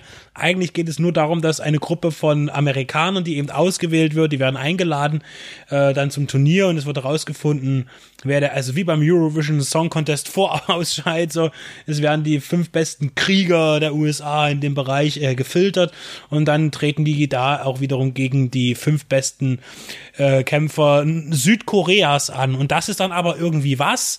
Was ist das? Eine Weltmeisterschaft? Nein, irgendwie ist es ja, das ist auch ist nur ein Turnier und sie wollen alle die Goldmedaille gewinnen, aber ist ja auch nicht so schlimm. Es gibt nämlich äh, zur Not auch nur noch eine Silbermedaille. Es gibt ja nur zwei Plätze. Aber ja, das ist ein bisschen ein merkwürdiges Turnier und darum geht es. Dann geht es noch ein bisschen natürlich äh, die eine Person, Eric Roberts, der so ein bisschen auch diese Familiengeschichte hinten hat. Der hat einen Sohn, der dann auf einmal ins Koma fällt. Das ist wieder so ein dramaturgisches Element, was da erschaffen wird. Und natürlich die Figur des ähm, das Philip Ree, dessen Charakter mir jetzt gerade nicht einfällt, aber die Namen sind auch alle austauschbar. Also der Einzige, der wirklich was kann, auch kampfsporttechnisch, der wiederum ein Trauma zu bewältigen hat, weil der Gegner, gegen den er antreten soll bei diesem Turnier, ist der, der vor 15 Jahren seinen Bruder äh, während eines Turniers in den Tod gekickt hat. Ja, und ähm, da versucht man eben so ein paar Spannungspunkte aufzubauen, die aber hintenrum eigentlich nur lächerlich äh, ausgewertet werden. Hm. Also ich ich tue mich da auch irgendwie ein bisschen schwer mit dem Film, denn natürlich ist die Story sehr platt. Von den Mimen außer Philip Ree kann da auf jeden Fall gar keiner kämpfen. Schade, dass man da nicht bei Van Damme oder Chan angeklopft hat, aber wahrscheinlich waren die zu teuer. Wiederum waren ja die anderen, da jetzt hier mitspielen, auch mehr oder weniger bekannt. Thomas ähm, Ian Griffith wäre noch so ein Name gewesen, den ich in den Raum geworfen hatte, aber auch da, wer weiß. Ja, ich tue mich da ein bisschen schwer. Eben einerseits kann man diesen Film, gerade wenn man den sich jetzt heute äh, nüchtern zum Nachmittag äh, mit dem Ziel, danach eine Besprechung abzuliefern, wenn man sich den anschaut, kann man den natürlich total vernichten und als absolute Gorke bezeichnen. Äh, gleichzeitig kann man diesen Film natürlich auch mit ein paar Bier und äh, in Erinnerung an die späten 80er und an die 90er, als man den Film gesehen hat, ähm, grandios mit Spaß gucken und denken, was für coole Typen, wie geil sah denn der Eric Roberts mit, seinen, mit seinem gegelten Pony und seinen Narben im Gesicht und trotzdem seinen leuchtenden Kinderaugen aus. Wie cool ist denn Chris Penn mit seinem Cowboy-Hut, der ja absolut gar nichts kann und eigentlich nur rassistisch unterwegs ist. Äh, wie heiß und wie witzig ist das denn, dass sie da also eine blonde Trainerin an die Seite gestellt bekommen, die ja eigentlich auch selber nichts kann und nur dafür da ist, damit die die alle angaffen können und irgendwie über die Runden kommen, weil sie dürfen ja keinen Alkohol trinken und auch keine Frauen haben. Und dann könnte man sich doch über ein paar Kicks, die äh, irgendwie so aufgenommen und schnell geschnitten sind, dass sie doch halbwegs geradeaus aussehen, könnte man sich drüber freuen. Und dann gibt es natürlich den tatsächlich grandiosen Soundtrack, wo man sagen kann, ja, der ist ja so cheesy, der ist ja so geil und der ist ja auch, sind ja genau die Lieder, die äh, von einschlägigen großen Künstlern in diversen Mixtapes aktuell eingebunden werden mit Filmzitaten, also gerade Best of the Best, wer die Mixtapes von den Blood Brothers kennt, äh, ist da ein ganz wichtiger Film, auch mit der James Earl Jones Ansprachen, die da eingefügt werden. Also dahingehend ist das einerseits ein absoluter Kultfilm, andererseits auch eine absolute Gurke. Und ähm, ja, ich finde, man kann sich da eigentlich auch nicht so richtig dazwischen einreihen, sondern man kann dann entscheiden, äh, wir betrachten das jetzt als äh, wir betrachten das unter einem ernsthaften Aspekt äh, oder wir haben jetzt Spaß damit und beides ist, glaube ich, möglich. Ich glaube, dass äh, äh, anhand der Tatsache, dass die folgenden Filme mutmaßlich sehr viel brutaler werden, äh, dadurch auch leider, muss man aber so sagen, ein mehr äh, Unterhaltungsfaktor reinkommt, vor allen Dingen im Bereich eben, ähm, weil es ja auch dem Action-Genre zugezählt werden kann, glaube ich, die darauf folgenden Filme, das werden wir uns dann noch äh, anschauen. Und äh, dass der hier einfach auch viel zu ernst mit sich selbst umgeht, der Film. Also der will halt total äh, tiefe Charakterstudien starten, zumindest bei zwei der, der Darsteller. Eigentlich auch der, wo, wo James Earl Jones, der ja auch diesen, also überhaupt nicht glaubwürdigen Trainer spielt von denen, äh, als ob er irgendwann schon mal was mit Kampfsport zu tun hatte. Das wird auch nie erwähnt äh, was er, ob er früher mal selber irgendwie aktiv in dem Sport tätig war. Ähm, das, das ist alles so ein bisschen, das ist alles unfassbar unglaublich, was da passiert. Auch, dass die da hinkommen und erstmal auf Vordermann gebracht werden müssen, äh, wenn es um so ein Turnier geht und die Besten man aus dem Land raussucht, dann sind das fitte Typen, die haben dann irgendwie den, den schon, den, den schwarzen Gürtel oder irgendeinen Dan, der sie zum Meister macht. Und dann kommen dann diese Hans Würste daher und die müssen eben noch Aerobic lernen irgendwie. Äh, und auch Christopher Penn, der, der wirklich nur, ich habe ihn vor uns als, als äh, rassistischen Pausenclown äh, bezeichnet ähm, aber auch nur deshalb, damit er sich dann später wieder versöhnen kann, obwohl er immer wieder gern auch von Reißfressern spricht und sowas, wenn er da äh, in, in das Turnier wird in Südkorea ausgetragen, eben in, unter, in einer Gruppe von Menschen steht und die total empört darauf reagieren, was ja logisch ist. Das passt irgendwie für mich alles nicht richtig zusammen und äh, ich glaube, der Aspekt des, der Unterhaltung auch in, in gelassener Runde äh, macht für mich hier ähm, keine Rechtfertigung. Ich glaube, mir würde es nicht anders ergehen, weil der Film wirklich am Anfang sich viel zu viel Zeit lässt, Charaktere einzuführen, die nicht einführenswert sind, wirklich. Äh, ja, und äh, ich bin jetzt wirklich gespannt, wie sich das weitergestaltet, zumal ja im zweiten Teil Ralf Möller mitspielt. Ähm, Im Übrigen dann eigentlich Karate Tiger 5 in dem Sinne wäre dann ja eigentlich wieder ein No Retreat, No Surrender Teil. Also hier ist es auch wirklich schwer durchzuschauen. Wir haben ja auch vor uns noch gemerkt, wir haben ja auch noch American äh, äh, Tiger oder wie war das American Karate Ninja Warrior. Irgendwie so. Es wird immer kruder. Wir waren auch, man kann das ja jetzt dazu sagen, wir waren auch heute zum Beispiel in einem An- und Verkauf äh, für Filme unter anderem und da haben wir auch ganz merkwürdige Kombinationen entdeckt, äh, wo man sich fragt, wie, wie, wie, wie wirklich die, diese Kuh gemolken wurde. Ich, ich nehme mal eins zur Hand, weil wir hatten ja noch die Reihe gehabt Octagon, die Cyberschlange des Ninja-Todes. äh, Karate Warrior 3 habe ich hier, den, den kenne ich nämlich von früher, weil meine Schwester hatte den auf Video gehabt. Ja, the, the Kid with the Golden Kimono. Ja, das ist der dritte Teil einer ursprünglich italienischen Kampfsportreihe, die natürlich da aber auch über den Teich geschielt haben und ihre Filme als amerikanische Filme vermarktet haben. Damals hat in den ersten beiden Teilen Kim Rossi Stewart, äh, der Schönling aus Italien, dem einen oder anderen sicherlich aus den Fantagiro-Filmen ähm, sehr bekannt, hat da den äh, jungen Ragazzo im goldenen Kimono gespielt.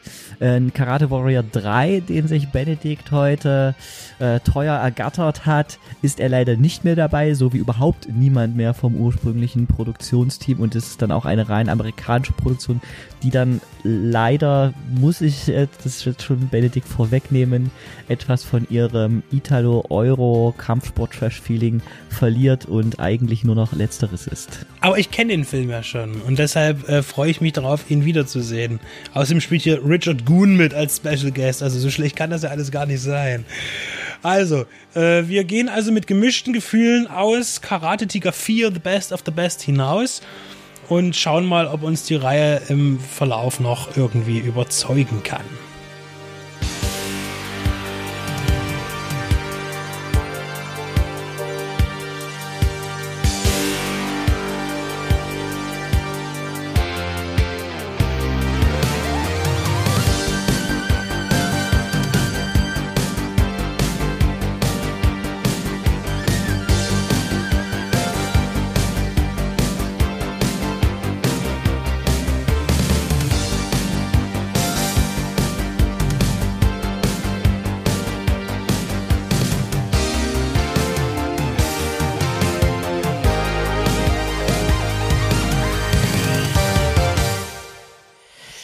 Wir sind durch. Ich hoffe, ihr wurdet die letzten 120 Minuten gut unterhalten und ihr konntet euer Wissen erweitern, den Blick über den Tellerrand vergrößern und ein paar Filmempfehlungen mitnehmen. Und wenn ja, dann lasst es uns wissen. Entweder per Mail oder über die sozialen Kanäle. Wir hören uns bald, also grob in 14 Tagen wieder. Dann mit den ersten Besprechungen im Wicked Cinema. Natürlich ein weiteres Filmgespräch mit Julia und Lisa die zweite Trainingseinheit von den Besten der Besten sowie eine ausführliche Betrachtung von Der Mann ohne Gesicht, Mel Gibsons Regiedebüt aus dem Jahr 1993. Also macht's gut, ihr Radionauten, habt ein paar sonnige Tage und als Rausschmeißer gibt's noch den Song Joking von Sven Carson featuring Red Revision.